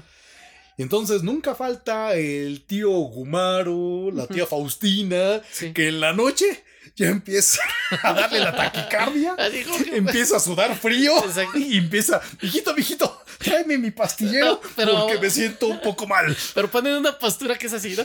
Brazos Sí, abiertos. Sí, como rígidas. Ah, ya, como así que, ¡ay, la madre! ya como que la muerte. Exacto. ya me respira, ¿no? Aquí la nuca. Sí, ya me está Pero es que tomando. Le hacen así a los brazos y se empiezan a hacer para atrás. ¿no? se empieza a abrir, sí. Tía, ¿estás bien? No, no me siento mal. Tráeme un sol de uvas, viejito, ¿no? Exactamente. O, ¿sabes qué? Ponme una Coca-Cola y ponle limón. Exacto, para que corte la grasa. Exacto. Ahí vienen todos los remedios también mexicanos de estas fechas. Exacto, para levantar un muerto, ¿no? Pero que es cierto, mucha gente sí se acaba yendo al panteón. Porque Sí. le viene una indigestión. Dicen los cardiólogos que también Sí. todas estas emociones y también estos desencuentros, Ujú, bueno, estos encuentros que acaban en un desencuentro por una riña familiar, Sí. Que se empiezan a agarrar ahí los hermanos y no falta la mamá, ya no se peleen. Ah, sí, y los terrenos de la abuela. ¿no? Y los terrenos de la abuela, no, tú me dijiste que este terreno era para mí, etcétera, Mi abuelita una vez dijo, ¿no? No hay, no hay nada por escrito, pero la abuelita lo dijo una vez, ¿no? Exactamente, y es su última voluntad. Ajá. Tú estabas ahí, Leandro, ¿no? Y Leandro por acá la pendeja, ¿no? Sí, ya estaba borracho. Leandro ya estaba borracho, ya ni sabe de qué hablan. Exacto. Pero bueno, esa es una parte, la comida. Otra cosa que sucede y que va alrededor también de estas reuniones son los regalos Ok. y los intercambios, el Santa Claus, pero yo llamaría primero la atención sobre los intercambios de regalos. Que eso es Ajá. hasta karmático de la tercera ley de Newton, porque tú no sabes en un año cuando te van a revirar el regalo que tú diste Sí. en algún punto del tiempo pasado. Exacto. Cuando diste esa corbata horrible, Ajá. en algún punto la ley de Newton aplica. A toda acción corresponde una reacción de misma intensidad, pero en el sentido contrario. Y entonces, esa corbata un día te la van a revirar y te va a tocar. Así como los ríos regresan al mar. Exactamente así. Tu regalo que tú te despojaste de lo más rápido Ajá. que pudiste, porque también te tocó de otro intercambio de la oficina, Sí. también te va a regresar. Fíjate que aquí, como tú lo dices, estos intercambios pasan la frontera del hogar. Hay dos tipos, ¿no? Que sería el amigo secreto de las oficinas, ¿no? Y obviamente el intercambio familiar. Ujú. Que yo vería, no sé cuál de los dos sea peor, porque los dos los veo muy forzados, Sí. ¿no? Porque uno, pues así como que llevarte bien con toda la familia, pues no. No. Y te toca el que te cae mal. Ajá. Y en la oficina, como que llevarte bien con todos tus compañeros, También es complicado. o sea, también no. Y además no sabes gustos, no sabes nada. O sea, a lo mejor lo más sensato sería decir, bueno, ahí tu amigo secreto te deja unos billetitos y ya tú elige lo que quieras. Exacto. El teléfono del dealer, sí, ahí tú haz lo que quieras. Sí, te- Mira, en la oficina donde yo estuve, en algún momento de que ya se estaba complicando la cosa de saber los gustos de cada quien, alguien dijo, bueno, ¿y si hacemos una lista de posibles deseos? Entonces pegaba en la en el refrigerador de la cocineta. Más o menos qué te gustaría que te regalaran. En lugar de la cocineta así de, y que decía Ujú. Godines por siempre. Exacto, Villa Godín. Villa Godín. Y ya ahí ponían este, pues que te late, ¿no? Y ya más o menos. Yo creo que perdí un poco el chiste. Pero sí, este, mm, asegurabas. Que algo que te iban a Sí, dar algo de tu medianamente. gusto, ¿no? Exacto. Sí, yo soy. A mí regálenme discos, música, ¿no? Y ya con eso soy feliz, pero. Pero estás de acuerdo que es difícil. Sí, porque también no me vas a ir a comprar cualquier disco, ¿no? O sea, Exacto, sí, ¿no? O sea, yo digo, puta, ¿por ¿qué le doy? Pues que será los éxitos de mm, Bad Bunny. Su, su No, concierto en el Azteca. Su concierto en el Azteca. La gorra ahí, se lo, lo bajo, lo quemo y Exacto. se lo pongo en un CD, ¿no? El boleto, ¿no? Que no El entró. boleto que no entró, pero ya hay como un bonito anécdota. un souvenir, ¿no? Sí. Como estos boletos de la última presentación de Elvis, ¿no? Pero- que ya millones, Sí, ¿no? pero eso. Pero dices, estos intercambios son muy complejos. Sí. Fíjate que. Sí, a mí no me. No se me hacía fácil, ¿no? La vez que la tuve más fácil fue cuando me tocó darle a un cuate que se llama Juan Carlos. Sé lo que le gusta, ¿no? O sea, fue mi cuate en la universidad, entonces ya. este, Ya tenías datos suficientes como para Exacto. elegir más fácil. Sí, pero los demás que los acabas de conocer o tal Sí, vez no los- que o tú querés conocerlos, ya cuando llegas a situaciones en la madre, realmente no lo conoces. Sí, porque dices, lo más común, ropa. Puta. No sabes ni su talla. Sí. Y si eres, este, bueno, yo no tengo dimensión del espacio, entonces digo, puta, no, si me queda, debe quedar. Me va a quedar un poco grande, pero pues, pero no, no, son unas cosas así muy raras. El color, Otra. el corte, el tipo de corte, dices, el "No, modelo". No, no, eso es muy complicado. Regalar ropa es muy complicado. Sí, bastante. Y lo peor de todo es que lo primero que tú piensas es lo que a ti te gusta. ¿No? Así como que, ay, a ver, ¿qué voy a regalar? Y primero le llamas a tus neuronas y dices, a ver, carnal, necesito una respuesta. Y las neuronas te van a dar las posibles opciones, pero en base a tus gustos. Sí, sí, porque lo otro es hacer una investigación. Sí, no. Y es que regalar entonces se vuelve también un tema de tiempo. Porque no es, voy pasando ahí lo primero, ah, estos gorros navideños, órale, pues vamos a comprar un gorro navideño ya. Sí. Ese es el regalo. O una bufanda, y dices, puta, no, no sé.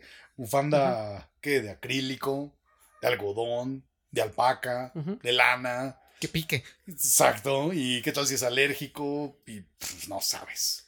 Sí, yo creo que por eso se originan, se originan estas tarjetas de. como de regalo. Son más cómodas en el sentido que ya la persona elige. Sí, exacto. Y ya la sorpresa es cuando el código y dice, no, este código ya fue usado. Ay, la madre era la del año pasado, ¿no? Sí, sí, sí. O se te olvidan. Sí, Y dices, ah, cabrón, ya, ya, ya venció. Ya no fui, ¿no? Pero sí es un poco difícil esto de estar regalando cosas. De los intercambios navideños. Pero ¿qué otras cosas tenemos? Tenemos posadas. Sí, es como que el previo, es como ir calentando, ¿no? Es ir calentando la Navidad. Ahora, fíjate que las posadas también hay dos tipos. La que es como privadita, en el sentido de que es familiar y tú invitas a tu bandita, Ok. o si es de estas posadas que se organizan en el barrio Ah, ya masivas. y ya son masivas y va el que quiera, ¿no? La invitación es abierta. Este, yo de niño, yo sí iba a las posadas de mi barrio, Ajá. porque iba con mi abuelita. Ok. Pero las del barrio, las de que organiza la iglesia, porque también luego las iglesias organizan esas posadas. Ah, no, eran de barrio de los vecinos que se organizaban. Ok. ¿no? Que siempre eran como que conocidos, ¿no? Porque Sí, pues al final se hace una comunidad. Ajá, exacto. Entonces, como a mí me gusta el ponche, y mi manera como niño de obtener ponche pues, era ir a las A las posadas. posadas. Ah, pues chingue su madre, ¿no? Ya. Pero te tenías que fletar la. Ajá, sí, la. el- Llegábamos a la. Es que hay el punto A y el punto B, Sí. ¿no? El punto es donde están, ¿cómo le llaman los peregrinos? Ajá. Las figuritas, ¿no? Que las Sí. van a llevar a la otra casa. Y vas con tu velita encendida. Eh, que esas velitas han causado muchos accidentes porque precisamente estás ahí te forman, bueno es que yo los recuerdo las Kilómetros. de la iglesia, las de la iglesia, entonces ahí Sí. te formaban. Ahí te dan tu velita para que empieces a pedirla, a hacerla esta, ¿cómo se llama la mm, qué es la letanía? No Pues. Como cantas, ¿no? Sí, ahí estás, ¿no? En el ora pro nobis.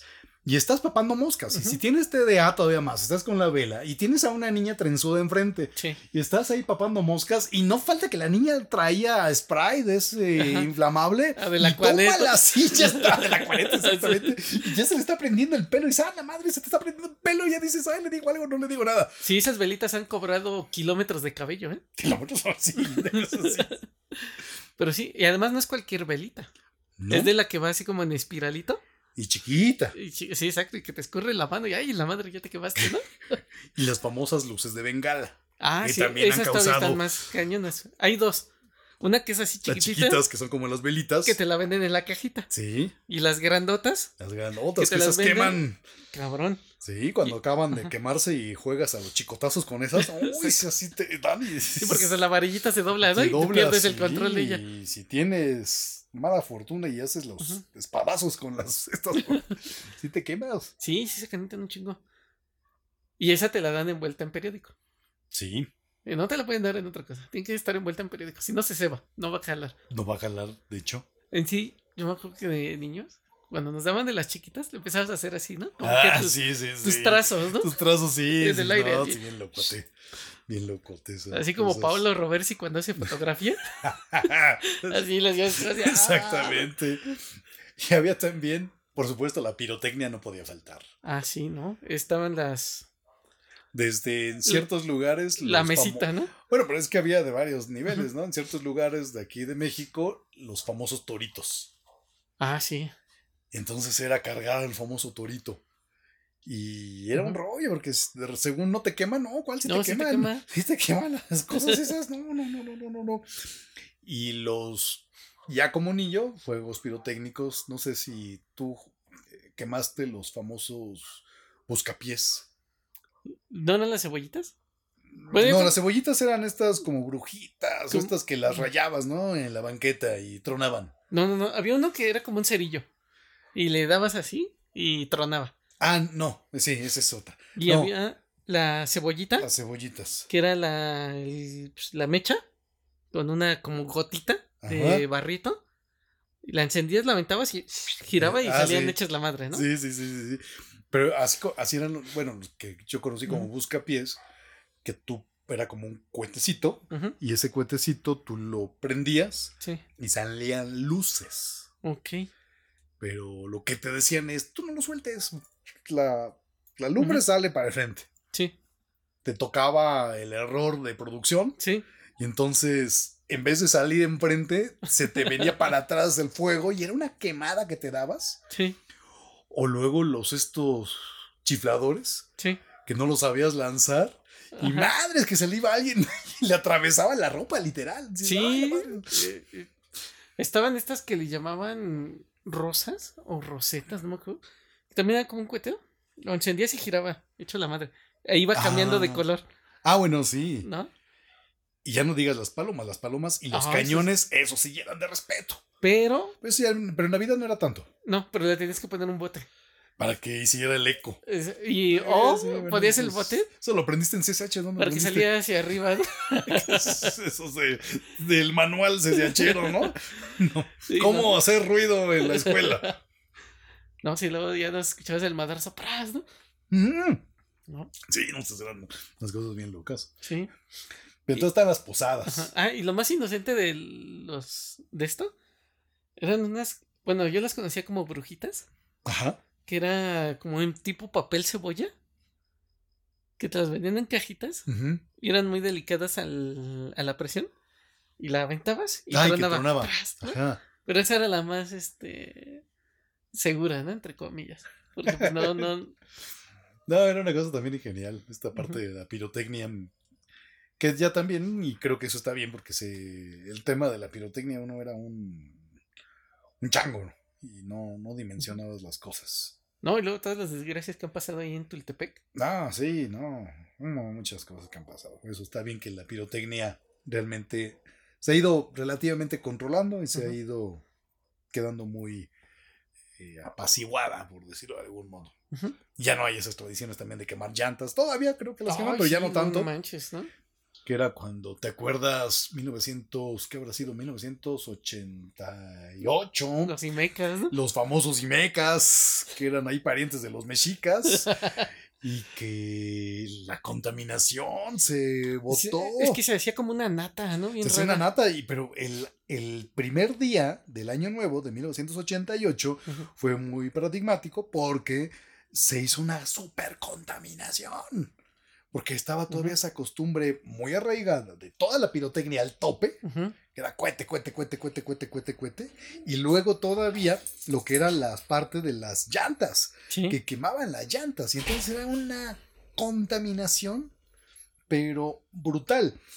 Y en esos semanas después fue cuando empezaron a manejar las primeras contingencias, Sí. que entrábamos a la primaria a las 10 de la mañana. Que era Ah, así sí, como las primeras.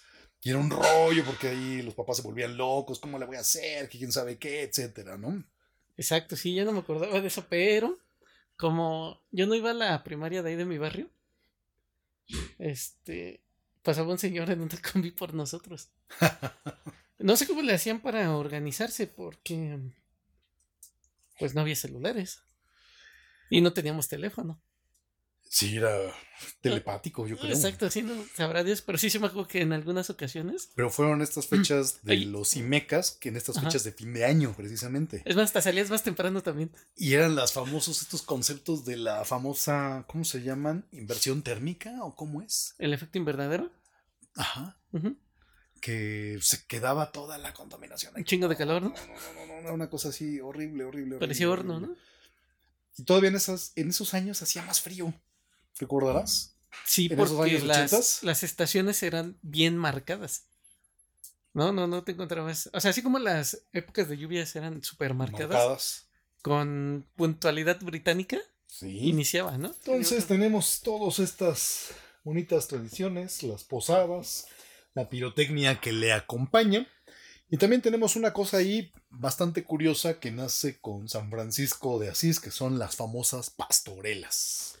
Sí, una manera que tenías ahí para representar y llevar el mensaje adecuado a las personas que te interesaba como que, no diré someter, pero Y que esta parte que hace San Francisco de Asís, eh, allá en Italia, cuando viene la conquista, los sacerdotes, frailes, todas estas congregaciones religiosas, pues lo traen primero como una representación escénica y después también derivando a lo que son los famosos nacimientos mexicanos.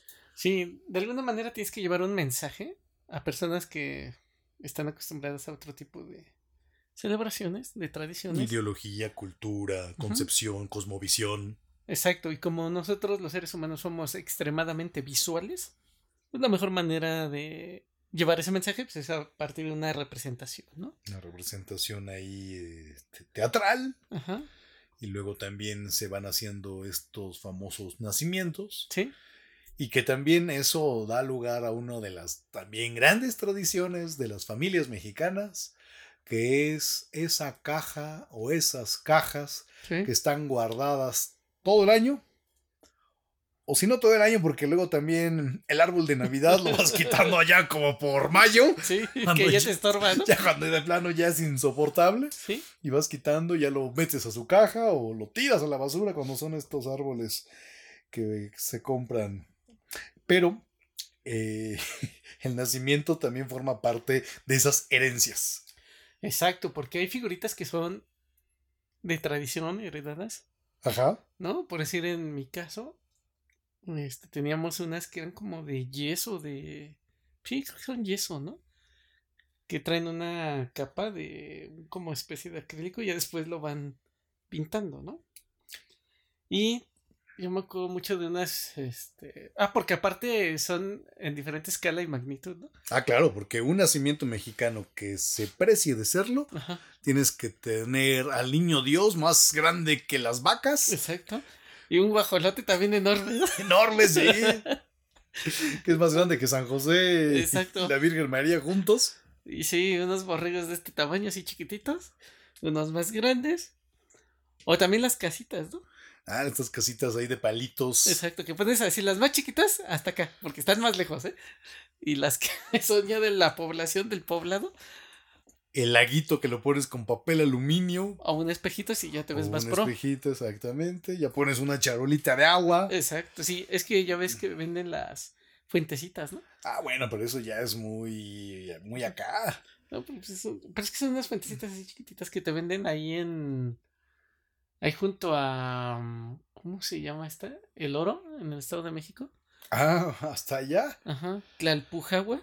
¿Se llama el pueblito que está al lado? Te mentiría si te dijera. Sí, creo que se llama así, Tlalpujagua. Porque ahí tiene la. Bueno, en el oro está la cabaña de Brenda. Y como a 15 minutos hay un lugar que se llama Tlalpujagua. Ok. Y ahí hacen las esferas y venden estas fuentecitas de. Para de el piedrita. nacimiento. Sí, exacto. Pero sí, como tú dices, el lago, la primera es el papel aluminio, el que no le pusiste al pavo, se lo pones al Se lo nacimiento. sí, exacto. Y si ya tienes un pedazo de espejo, pues con ese la, lo solucionas, ¿no? Y tus... Y tus Patitos. patitos, sí, que son cansos, patos. No, y los pececitos, ¿no? Como si los peces estuvieran afuera, ¿no? sí. Bueno, si es que beben en el río. Exacto. Pandora. Pandora, que esa es también otra de las grandes tradiciones de la familia mexicana, los villancicos.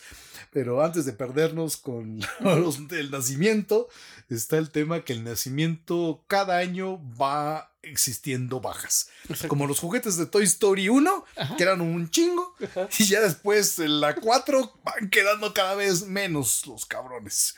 Y entonces en el nacimiento ocurre algo similar. Van cayendo año con año, cae una figurita. Sí, hay soldados caídos, ¿no? Son nuevos caídos desde el perro que se subió al nacimiento Ajá. hasta el tío que se desmayó y que fue a dar al nacimiento. Sí. o el primo, saludos a mi primo Aldo. y entonces tenemos una situación siempre imprevista que va provocando bajas en los nacimientos. Exacto. Y aparte también representas la vegetación, el medio. Ah, claro. Porque si le pones el acerrín, es tu desierto. Porque tienes que representar el desierto. Y como si en Nazaret era pasto, le pones el musgo. ¿no? famoso musgo lleno que venden Exacto. El musgo es como para la. pues, todo, ¿no? ahí en el establo. En el establo. Y si vas a hacer la cuevita y todo eso, Ajá. le pones el heno, ¿no? Que es el, es el grisecito, ¿no? Sí. Y este. Si eres muy detallista, pues les pones sus rocas para hacer la del. ¿Cómo se llama este? El ermitaño. Ah, ah Que- sí, que porque yo no también- sé qué pinta el ermitaño, ¿eh? Pero. No, no sé. Ahí sí. No, no sé. No, ni yo. No sé si representa al humano reflexivo que sí ve y reconoce el nacimiento del Salvador. Ajá, pero No está aislado, ¿no? Sin llevar No el sé. mensaje. Sí. Bueno, es que además van los Reyes Magos, que ni eran reyes ni eran magos, eran sabios, dice la Biblia. Exacto. Y este, tienes a tus pastorcitos. Ah, sí, canijos pastorcitos, que son los que van cayendo más rápidamente. Sí, exacto. Es que son los que se la rifan, ¿no? Y ya después vas metiendo también por ahí un Transformer. que dice, este va bien aquí.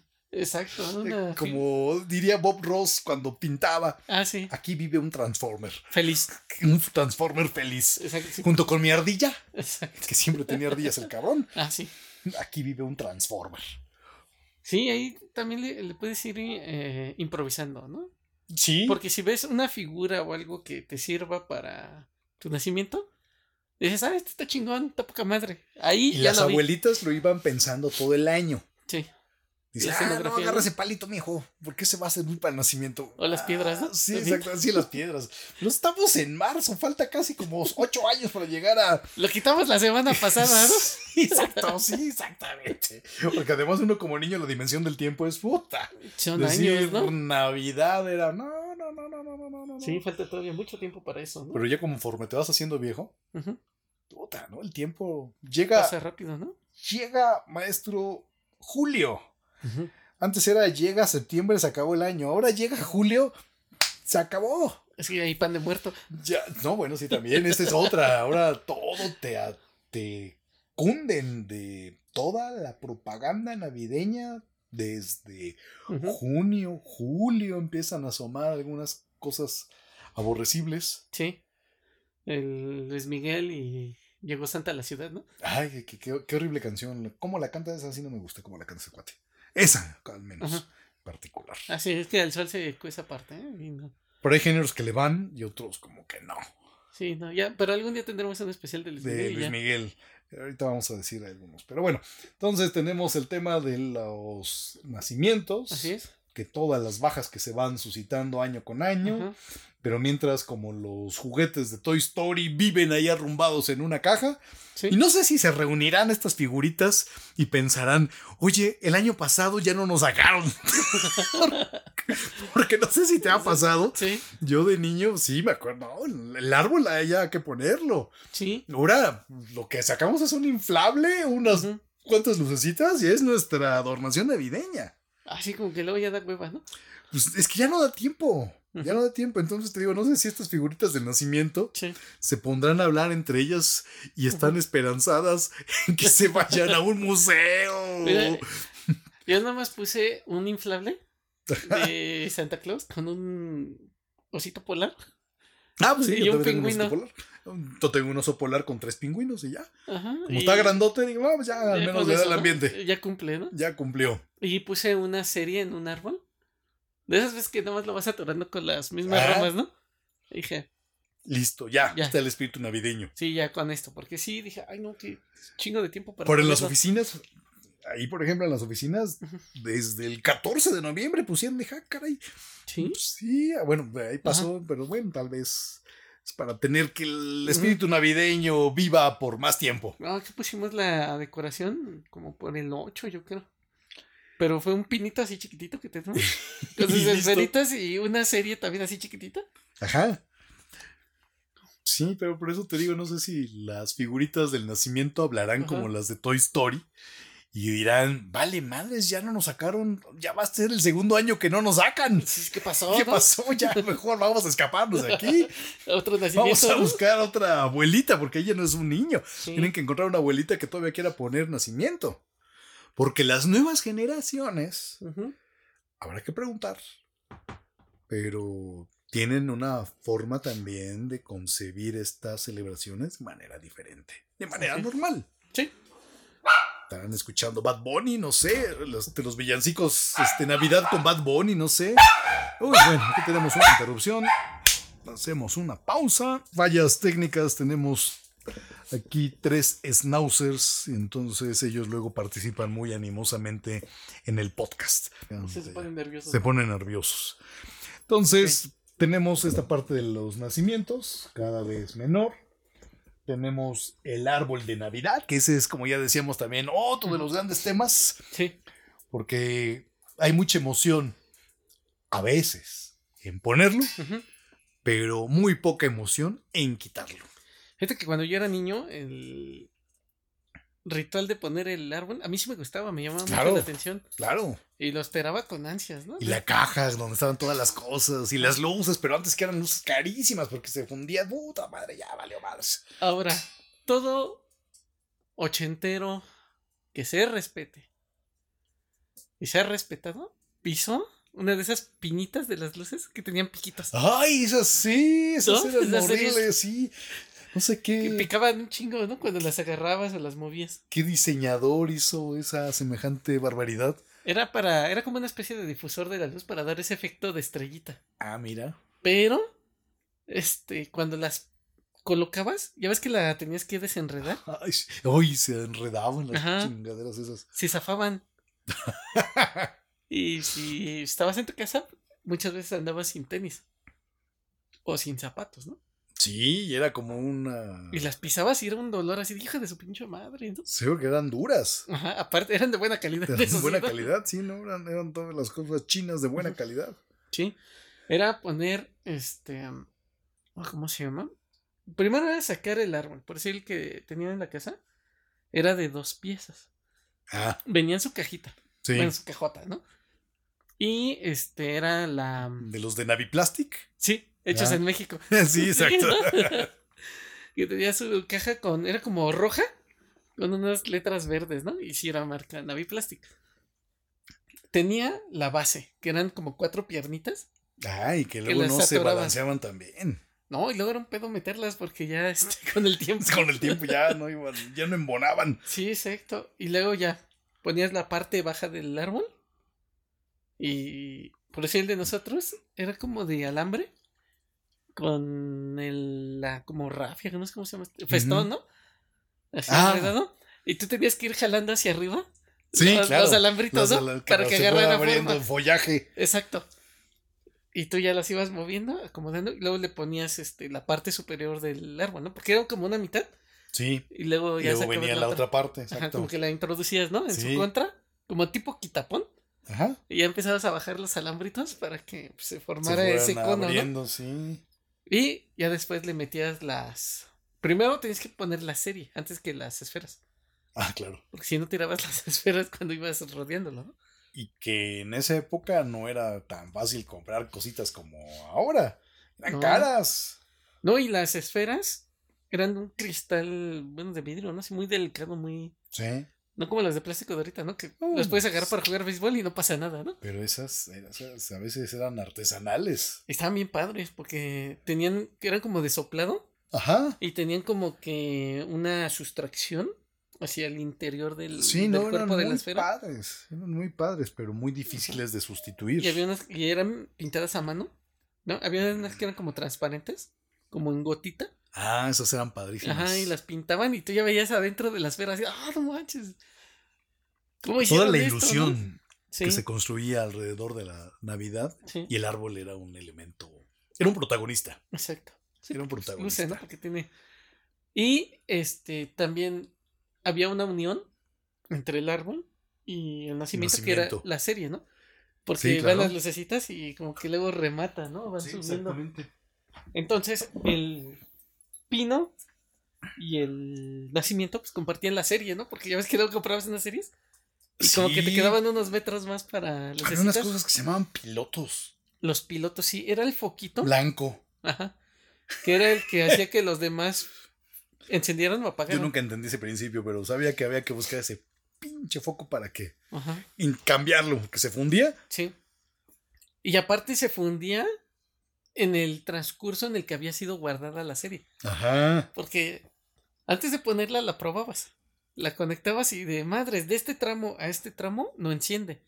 Eh, Sí, Y ahí vas a conseguir el piloto, ¿no? que era un rollo. O luego se te fundían las de colores y tenías que comprar el foquito del color que le correspondía, ¿no? Ajá. Y aparte era cambiarle la chingada piña. Porque la Ah. piña se pegaba a la a No, su eso ya era, eso es ingeniería avanzada para mí. Y tenías que despegarla así, pero con mucho cuidado porque si no te picabas, ¿no? No, eso ya era ingeniería. Pero re- no sé si te pasa a ti, Abraham, pero que recuerdas los adornos que uno tenía. Sí. Eh, por decir del árbol, me acuerdo de las esferas. Ajá. como eran, te digo que había unas que tenían esta como sustracción, o como que, sí, como que se iba al interior del cuerpo de la esfera. Las que eran transparentes y que estaban pintadas. Las artesanales completamente. Ajá, y había unas que te echaban como unicel, ¿no? Como bolita. Ajá. Y ahí la veías, ¿no? Este. Las típicas de color. que Sí. estaban padres. Y hasta abajo pues tenía su piquito, ¿no? Del. Sí, ¿no? De la, del mismo proceso de la elaboración. Pues quedaba como esa muesquita, ¿no? Hasta abajo. Eh, me acuerdo también que tenían unos, unos ositos blancos, como polares, Ajá. que iban, este. Me acuerdo que era en una bicicleta, en un triciclo rojo, chiquito. Uno iba como en un trineo. Y había otros que pues nada más traían su como moñito y la. Todos estos, sí, Ajá. recuerdo, teníamos como unos Santa Clauses a su gorro, pero la Ajá. cara era una nuez. Ok. Y le pintaban la cara y eran las caras de Santa Clauses. ¿Qué otra cosa recuerdo que había? Habían estas esferas de unicel que estaban como con diamantina. Había. ¿Qué otras tenía? Bueno, ya después unos monitos ya de, de caricaturas, pero ya fue después. Ya grande. ya grande, ya. Sí, no, no, no, no, qué cosas. Y, y el árbol de Navidad era muy padre ponerlo, pero como decíamos, un rollo quitarlo. Sí, no, no era tan fácil. Armarlo cualquiera, ¿no? Pues estabas animado. Pero ya el quitarlo ya. Cuando cumplía ya su función, ya decía, ay, qué hueva, ¿no? entonces llegaba llegaba enero y todavía el árbol vivía ahí. Luego llega febrero Sí. y el árbol todavía estaba ahí. Y era como este cuento breve de este y cuando despertó el árbol todavía de Navidad estaba ahí. Estoico. Sí, llegaba marzo, decías, ah, caray, pues esto ya es como de la Navidad, de, la- de diga de la primavera. Ya te habían pedido tu biografía de Benito Juárez. Sí, ya abril, ¿no? Ya cuando llegaba mayo dices, no, ya, ya va a ser el 10 de mayo, ya vamos a quitarlo. Hay muchas casas que dejan la serie todo el año, ¿eh? Ahí, este. Actualmente, pero más como, bueno, sí. O sea, por la hueva, ¿no? De que, ay, no, Sí. ver, si poderla fue un pedo. Y además no la conectan. Sí, no, ya no, nada más es. Pero ahora duran más, antes no duraban como estas. Ah, sí, bueno, eso sí tienes razón. Ahorita hay más variedad, ¿no? Como que hasta mangueras LED y. Y esas duraban un montón, pero bueno, sí, el tema del árbol, el tema también de los todos los catástrofes que podía ocurrir alrededor del árbol, que era desde el incendio, Ajá. Porque si ponías un pino natural, Sí. ya estaba seco Sí. y las Era series combustible. ¿no? era combustible y las series no eran las mejores, ya estaban todas parchadas. Ajá. Y a cualquier variación del voltaje, madre, se prendía esa cosa. La República Popular China hacía de las suyas, ¿no? Y ya decías, ay, mira, ahora sí está reluciendo el árbol. Y no, estaba reluciendo, estaba quemando el pinche árbol.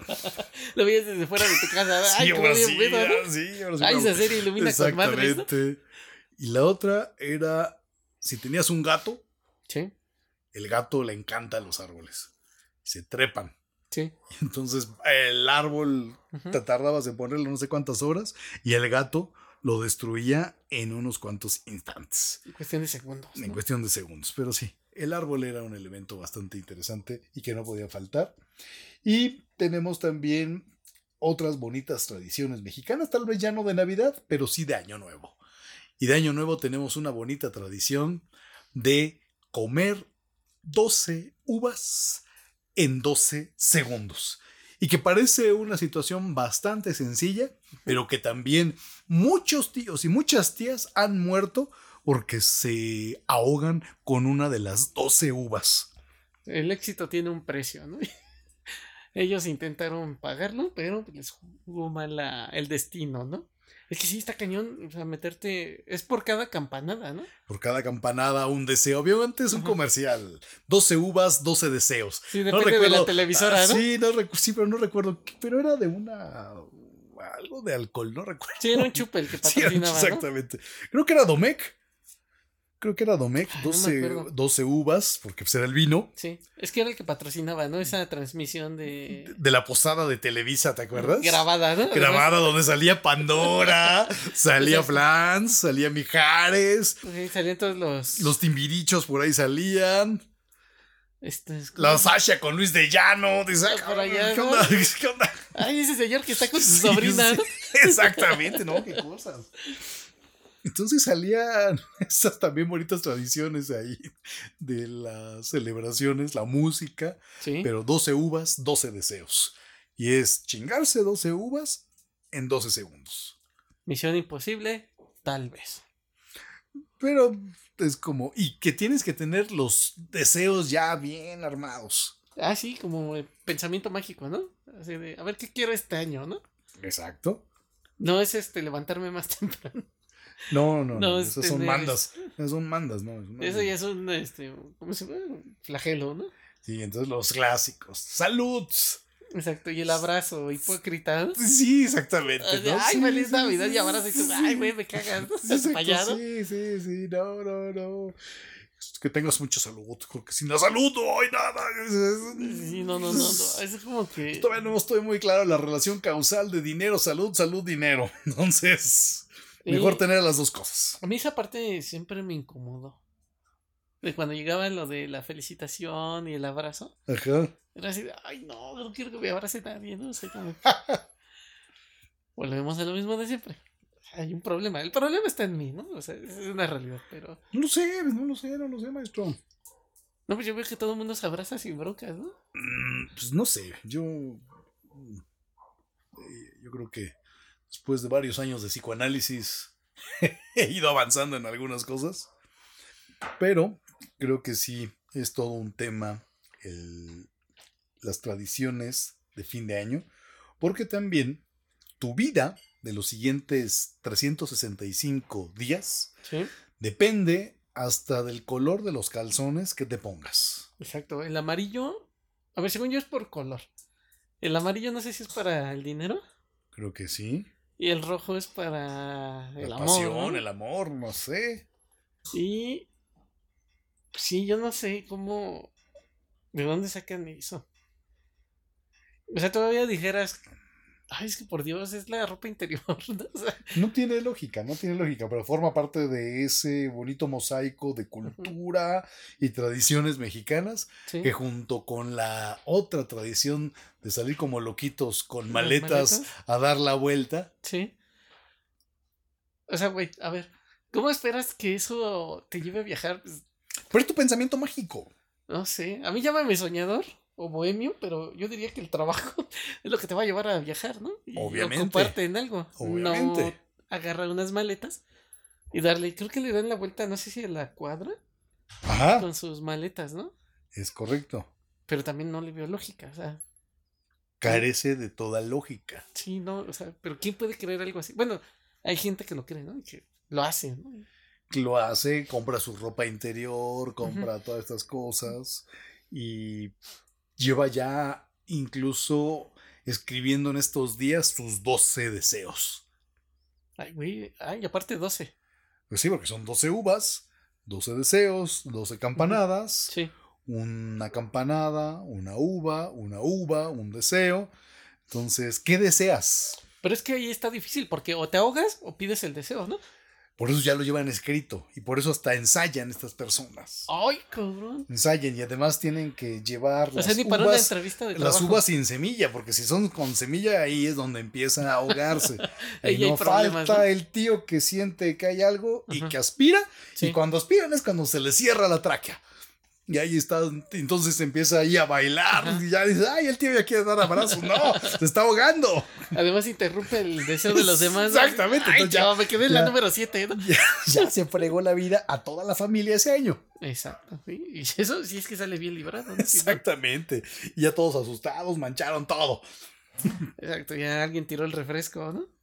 Eso nunca falta también. Nunca falta que tiran el refresco. Que no tienen una dimensión del espacio en la mesa y entonces, madres. No, pero al día siguiente llegas y te recargas y, ¿no? Te pegas. Ah, claro. No, así como, oye, ¿qué dejaron aquí, no? Pero sí, esas uvas son... Las uvas y el pensamiento mágico pareciera que van de la mano, ¿no? Van muy de la mano. No hay esa cultura que tú dices, si tú quieres viajar, pues sería con base a también el objetivo, pero ¿qué estrategias planteas?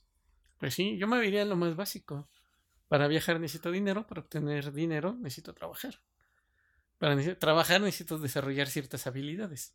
Desarrollo de capacidades. Exacto, y ahí es donde ya chingó su madre con muchos, porque Pero ahí te diría alguna abuelita, no, lo principal es la salud. Si no hay salud, no hay nada. Y ahí en- es donde viene esta pregunta, la causalidad. ¿Qué es la salud al dinero, el dinero a la salud? Bueno, yo nunca he visto. Y la estadística y la Ujú. teoría dice que hay una causación circular acumulativa. Y hay un principio de San Mateo que dice al que Ujú. tiene mucho se le dará mucho y al que no tiene, aún lo que no tiene se le quitará. Entonces, si no tienes recursos, no tienes capacidades, pues Sí. te vas a enfermar. Sí, por ahí también este cuate que ganó un premio importante de economía decía algo muy similar, ¿no? Si naces rico, vas a morir rico. Y sea- si naces pobre, vas a morir pobre. Es de las grandes tragedias. Porque la Navidad y estas festividades tienen esa otra cara. Otra cara que se empeña todo lo que son los medios de comunicación, toda esta parafernalia, toda esta mercadotecnia, a decir que todo es felicidad. Pero también Ajá. estas fechas viene y exhiben y visibilizan de una u otra manera estos grandes contrastes. Sí, porque ahorita tú ves que preparan muchísima comida y cuánta gente hay que no tiene nada. ¿no? Para Desafortunadamente, comer. claro.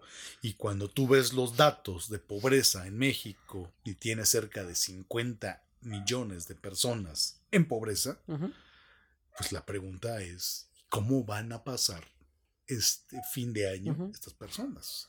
Y donde finalmente el gran tema, desafortunadamente, es pues sobreviviendo. al Como- día, ¿no? sobrevivo todo el año. Y esto no es diferente este día a otro día cualquiera, porque igual tengo que salir a sobrevivir. Y nada más. Sí. Y que también estos días se prestan también para las nostalgias, para las depresiones, Exacto. y también vienen muchas situaciones en donde personas que tienen alguna situación de ansiedad, depresión, pues estos episodios se agravan. Se agrava el sentimiento de la soledad, Sí. se agrava esta situación de... porque así como se piden estos deseos, cuando llegas al fin del año y dices, ninguno lo logré, Pues no es como pensamiento mágico mexicano, Sí. ah, para el siguiente ahora sí sale. Pero Exacto. también puede ser, no logré nada este año. ¿Qué estoy celebrando? Entonces también estas fechas se vuelven un motivo, en algunos, de una fuerte introspección, reflexión, y en otros, desafortunadamente, en una situación de un episodio que se agrava de depresión, de ansiedad, y donde incluso las estadísticas, desafortunadamente, de ideación y de suicidios Sí, crecen. bastante. Entonces también hay una cara diferente a esta cara donde nos dicen que es la Navidad y el fin de año solo hay una cara, la cara de la felicidad, la cara del Sí. festejo, la cara de lo material, hay otra cara. Sí, muchas veces esta cara no tiene que ver ni con lo que tienes económicamente, ¿no? O sea, le puede dar a cualquiera. Es la cara no visible de la Navidad. Exactamente. O la cara que no queremos ver. Porque Es- no queremos ver porque es muy cabrón Sí. este tema, con un país con 50 millones de personas en pobreza, está muy cabrón. Que no quieres también ver porque es también reconocer o hacer esta introspección, si tú lo quieres ver más en un tema individual de crecimiento, decir, ay, Pues me tengo que hacer las preguntas clásicas. ¿Qué logré? ¿Qué no estoy logrando? ¿Qué tengo que hacer? Sí. Y se vuelven a veces preguntas incómodas que a veces es, es mejor, piensa uno, en dejarlas sin responder. Aunque a veces ese tipo de preguntas tarde que temprano, en el año, Sí. te van a salir. Por Julio. Julio ya se acabó el año. O sea, por febrero, marzo y ya empiezan a salir de nueva cuenta. Y tenemos estas tradiciones, volviendo a esta cuestión, que es el puente Guadalupe Reyes. Pues si algo tenemos los mexicanos es precisamente la capacidad de hacer fiesta. Y la fiesta inicia desde el 16, mucho antes, con el Día de la Virgen de Guadalupe. Ujú. Hoy ya lo hemos ido construyendo más hacia atrás. Pero hacia adelante, pues sigue mañana, Nochebuena, luego Navidad, luego la Noche Vieja, la Noche Nueva. Sí. Y vienen unos personajes que están en el nacimiento y que son los reyes. Los Reyes Magos, ¿no? Que nos van a traer felicidad. Bueno, si eres niño, Es que como niño, estas fechas, también dependiendo, ¿verdad? son mágicas, ¿no? ¿Son mágicas o son que- desgraciadas también? Sí, o sea, desde que mandas tu cartita, ¿no? Ya sea la pones en. Bueno, en mi caso, este, los Reyes Magos Ah, llegaban en la noche, bueno, por nuestra carta. la- dejábamos nuestro zapatito ah, con nuestra cartita. ajá. Y no me lo vas a creer, Charlie, pero nos despertábamos al día siguiente y ya no estaba la carta, ¿eh? Ah, una situación que uno no. Inexplicable, ¿no? Y decías, ay, güey, ya vinieron los magos por mi carta. Y uno era feliz. Sí, exacto, porque decías, ay, ya se la llevaron, ¿no? Ahí ya empezaba la magia. Sí, sí. Y el día que 6 o 7. Seis. El 6, en la noche, dejabas tu zapatito nuevamente. Ah, bueno, dejabas la, tu zapato el 5 de enero para amanecer Ajá. el 6. Ah, exacto, sí. El 5 en la noche, te- curiosamente te daba sueño más temprano, sí, sí, sí, sí, ¿no? seguro. Y ya dejabas tu zapatito. Y a la mañana siguiente, no me lo vas a creer, Charlie, pero por acto de magia, estaban tus regalos ahí. Que eso era maravilloso. Exacto, y te levantabas tempranísimo. Y, e ibas a. este, ¿Cómo se llama? Sí, yo creo que es Abrirlos, ¿no? esa imagen de ir al árbol, el árbol prendido Sí, y abajo alumbrando los regalos, sí. era una situación mágica y de mucha felicidad y de mucha emoción. Y era una cosa que como niño, maravillosa. Es que era el cierre perfecto, ¿no? De la temporada. Sí, por supuesto. Porque pues, tenías tus regalos, ¿no? Tenías tus regalos, Tus juguetes. juguetes, que era una cosa maravillosa, los juguetes de esa época. Exacto. Lili le di, había Ah, una sí. marca. Muy famosa que hacía las figuritas de Star Wars, ¿no? Tan cotizadas al día de hoy, ¿eh? Eran muy buenas esa marca, pero después tronó. Estaba aquí en Clan, ¿no? La fábrica. Ah, eso sí no sabía. Sí. Según yo estaba aquí en Lili le di que hacía juguetes extraordinarios. Hacía una línea que se llamaba, no eran los Transformers, eran Ah. los transformables. Ah, cabrón. Y, y eran buenos, realmente eran buenos juguetes. Y había otros juguetes que, bueno, no sé a ti, Abraham, pero yo siempre quise, porque lo veía anunciado, el fabuloso Fred. Ah, ya sé. ¿No era uno como de memoria de Era lucecitas? era de luces, pero yo decía, no, es que te vendían en el Ajá. comercial que podías. Ah, mira, se estaba entrando la historia de Lili Ledi. Y no sé si esto se hacía también el fabuloso Fred. No creo, porque esto era más eléctrico, electrónico. Sí. Pero yo decía, no, es que te decían que podías jugar, quién sabe qué tantos juegos. 200 Decía- juegos, Sí, decías, no, ¿cómo, cómo, cómo haces eso? Ajá. No lo concebías. Sí, ¿no? No lo concebías. Entonces yo siempre quise el fabuloso Fred. Ajá. Y también quise el, el horno. Ah, el que hacía los pastelitos. que hacía los pasteles. Sí, sí, sí, yo sí quería el horno. Sí, yo sí pues, quería el horno. Y de- ah, el- la lógica de las nuevas masculinidades, desde niño dije, no, yo sí. Sí. Y tan es así que yo mañana voy a hacer cena de Navidad. Eso, chinga. Sí, entonces. Que no se diga. Que no se diga, efectivamente. Entonces, ese, Ajá. ese horno mágico Sí. lo quise. Y no sé si recuerdas, había una casa del árbol. Creo que ese sí lo hacía Lili le di. Ah, que era una sí maravilla, era una maravilla. Era un. como clásica casa de un árbol.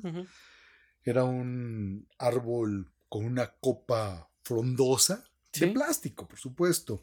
Pero entonces la, la apachurrabas y se abría. Ah, cabrón. Y entonces ahí estaba la. tenía el elevador en el tronquito. No, ese sí nunca lo Ese vi, era no te lo manejo. maravilloso juguete, maravilloso juguete. Yo se lo quise robar ahí a una prima, pero nunca se dejó. Porque sí, esa parte sí era maravillosa.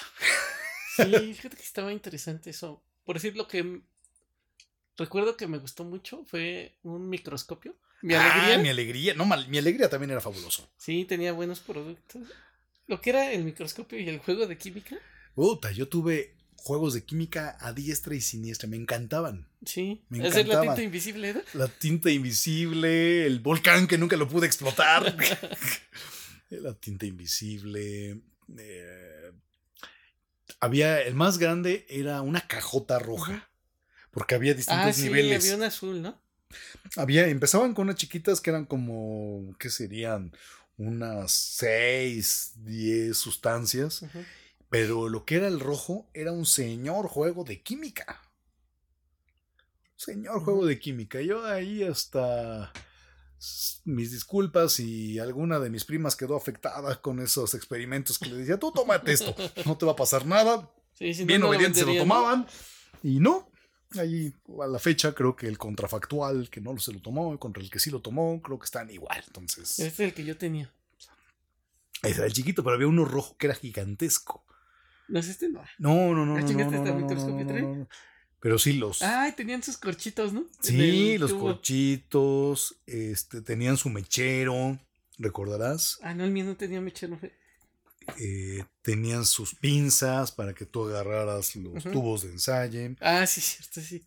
Eh, Ah, este es el que yo tenía. Que traías un budito rojo. Había uno todavía más grande. Más grande. Chingue su madre, Mercado Libre, a ver. Y había también, ¿sabes qué talento? Me encantaba Ajá. la vaquita lechera. La vaquita lechera. Ajá, que le dabas de tomar leche a tu vaca y sacaba su leche No, nunca lo vi. Sí, también ese era muy chistoso. Y los Transformers, maestro. Ah, esos eran ya. Esos este, Transformers, nada que ver con la calidad de los de hoy, que es así atroz, vomitable. Esos eran unos señores juguetes. Oye, mira, están bien baratos los juegos de química. El más Mm. básico, 700 pesitos. Pues, pero, pero haz cuentas. El- actualmente el tamaño medio de hogar es de cuatro integrantes aquí en México. Ok. Entonces. eh, Ah, no, yo decía para mí. Ah, no, ahorita sí, pero cuando en los ochentas que estábamos, Ah, el tamaño sí. medio de hogar debió haber estado sobre los seis. Además, veníamos de esta crisis económica. Seis, ¿no? cinco integrantes. No, sí, era una cosa tremenda, la parte, las devaluaciones y todo ese rollo. ¿Y recuerdas cuando sacaron los Nintendo? Ya de una forma masificada. Ah, sí. O el Atari 2600. Sí, porque antes era nada más de contrabando de Fayuca, ¿no? Es correcto.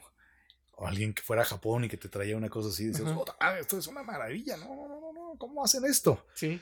Pero además eran caros. Sí, no, yo en ese momento no, ni de chiste. El, el, Sí. Yo tuve el Atari, pero hasta la secundaria. Y yo creo que de una de esas que dejas de respirar, así, que a ver si te lo compran. Sí, ya, finalmente. sí. Nosotros tuvimos Nintendo, el NES, el, El primero, el primerito. el rojito. Bueno, que es como una cajita, era ¿Es una gris? cajita. Ajá. Y sí tenía las letras rojitas, ¿no? Eso lo habremos tenido ya en los noventas. Porque salió en los ochenta y tantos, ¿no? Salió hacia 1988. Ajá, nosotros lo habremos tenido como a los no- en el 93, 92. Sí, y eran carísimos. Bueno, pues Ajá. para esa época, al menos acá Sí. no, no alcanzaba para comprar un. Sí, yo no sé los Reyes. Magos cómo lo hicieron en aquella ocasión, pero. Pues con mucho amor, con mucho amor, maestro. Con mucho amor, con mucho sacrificio. Exacto. Para todos esos pinches malagradecidos que nos escuchan, Es para que le vayan bajando, ¿eh? Dos Sí, rayitas. exactamente, sí, exactamente, exactamente. Totalmente.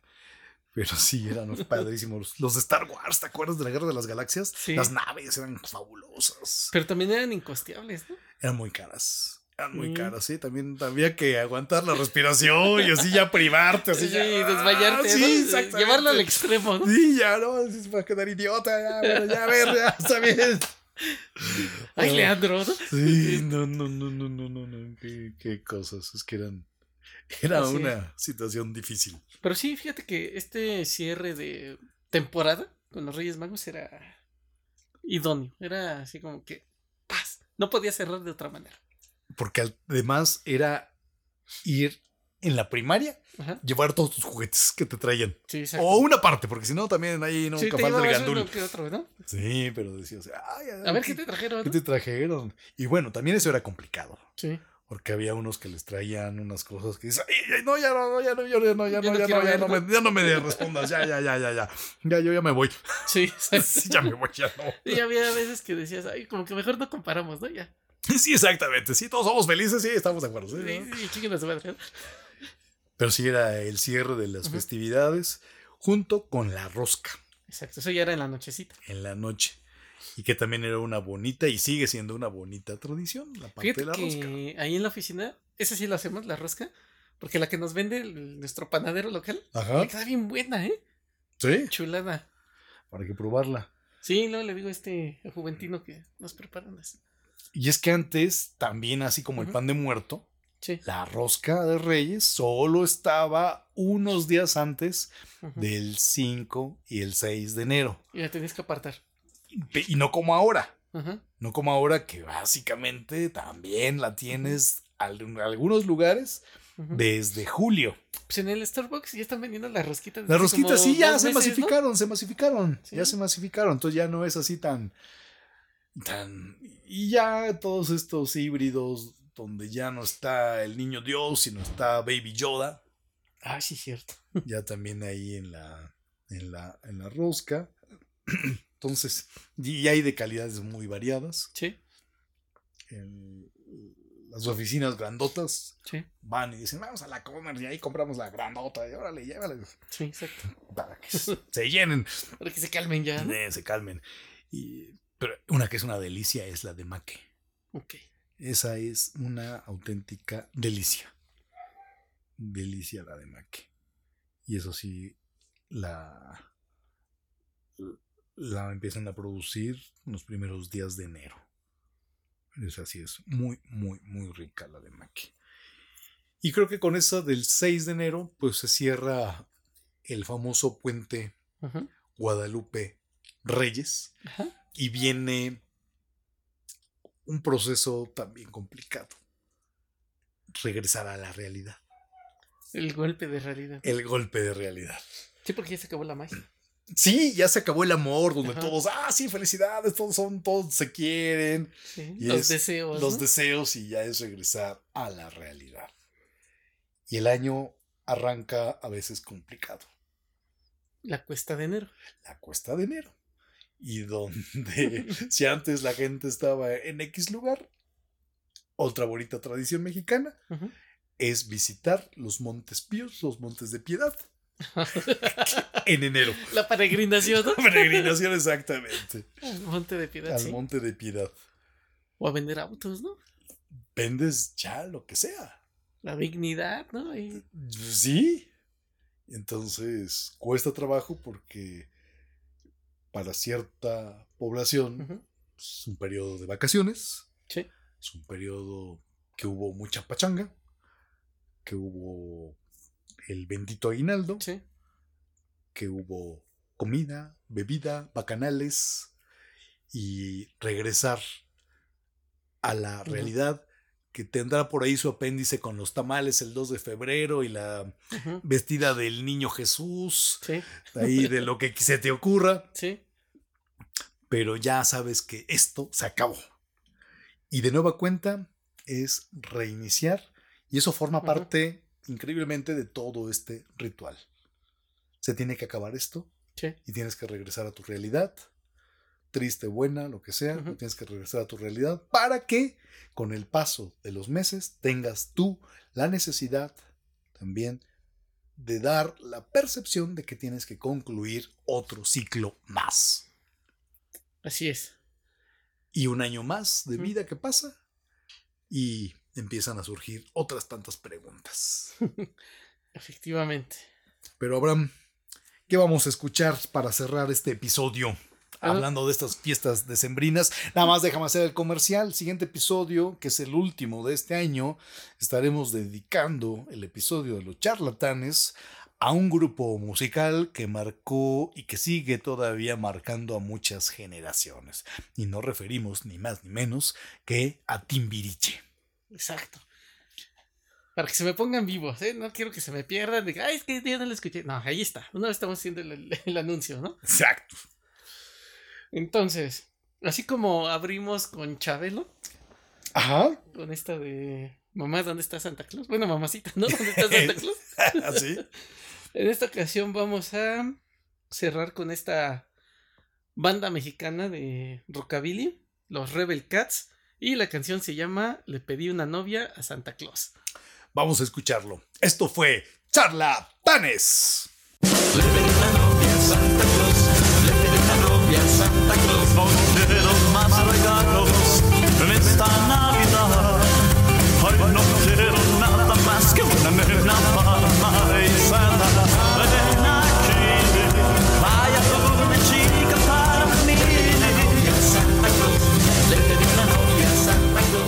Así termina este episodio de Charlatanes, el podcast que habla de todo y habla de nada. Gracias por tu preferencia y compañía. Por favor, no olvides suscribirte a nuestro podcast y seguirnos en nuestras redes sociales.